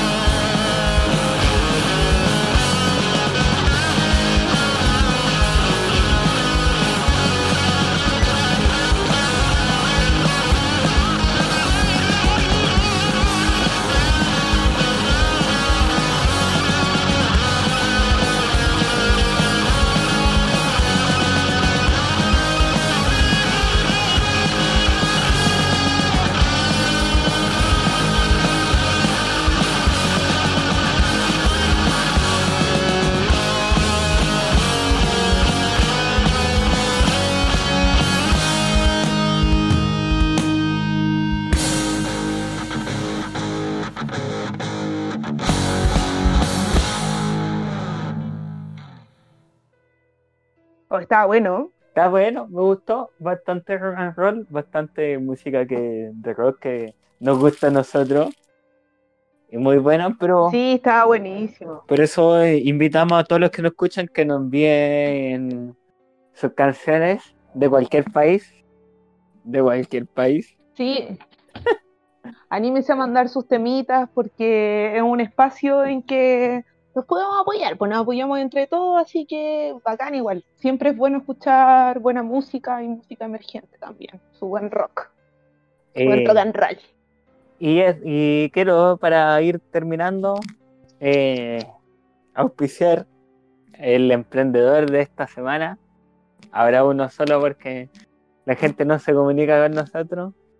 Eh, el emprendimiento de una amiga de psicología, Amanda Store, donde ella vende distintas cosas, eh, artículos de belleza y cosas así, pañuelitos, ropa americana, que la van a ayudar. Siempre buena, tiene buena, tiene buen ojo para elegir las cosas. Tiene, Sí, sí, hay que echarle un ojito entonces Sí, a Amanda mo- Store. Amanda Store, así que pueden comprarla por ahí. La cabra emprendedora En Instagram. en Instagram. po. Ahí van a estar en nuestro Instagram abajo, así que compren. Y eh, bueno, este capítulo queda hasta por aquí. Después va a venir la segunda parte de este capítulo, porque eh, siempre Porque es muy bueno. eh, dejamos cosas fuera del tintero, como los, los ovnis. Y después Sí, es que es un tema más largo. escúchenos y sigan en nuestro Patreon, Instagram. Instagram, porque ya, Ya tenemos. sí, ya tenemos Instagram y Patreon. Y, Nos vol- estamos profesionalizando, Jorge. Sí, Cada día más nos estamos profesionalizando. Y si alguien que nos escucha aquí hace dibujo, no importa que no lo hagan bien. Porque si usted siente que no. Oye, ¿cómo eso que no le gusta? No, es que por favor, déjame terminar. No Ah, importa que Disculpe, señor Jorge. usted sienta que no lo haga bien. Usted lo hace bien. Y si usted lo hace para nosotros, feliz no, eh, nos- nosotros. Todo el arte que ustedes hagan lo hacen bien. Pero si lo hacen para nosotros gratis, me- lo hacen mucho mejor. Así que por favor. No, hay que apoyar el arte. Sí, apoyar el po. arte. Por último, un aporte voluntario. Sí. Sí. Ah, El punto de esto, todo lo. Estamos en momentos críticos. Estamos en momentos críticos económicos. eh, siempre es lo que el intercambio. Nosotros, el hecho que construimos esto, nosotros crecemos porque queremos que todos crezcan con nosotros. Y si tú quieres crecer con nosotros, llama al al 900 y contrata nuestros servicios. Sí, bueno, espero que hayan tenido un, un buen programa, que lo hayan escuchado y que lo hayan pasado bien. Y nada, pues que tengan una buena semana. Gracias por escucharnos y, y nada, pues, ah, Ahora nosotros nos vamos a embriagar. sí. Y, y esa, eh, sí, no, y nos vemos en el próximo capítulo de Buscando un nombre para este post. Cal- El podcast, que no es un podcast, sino más una conversación entre amigos. Exactamente. Los quiero, les vaya bien y que sus deseos, y que sus deseos se cumplan. Adiós. Adiós.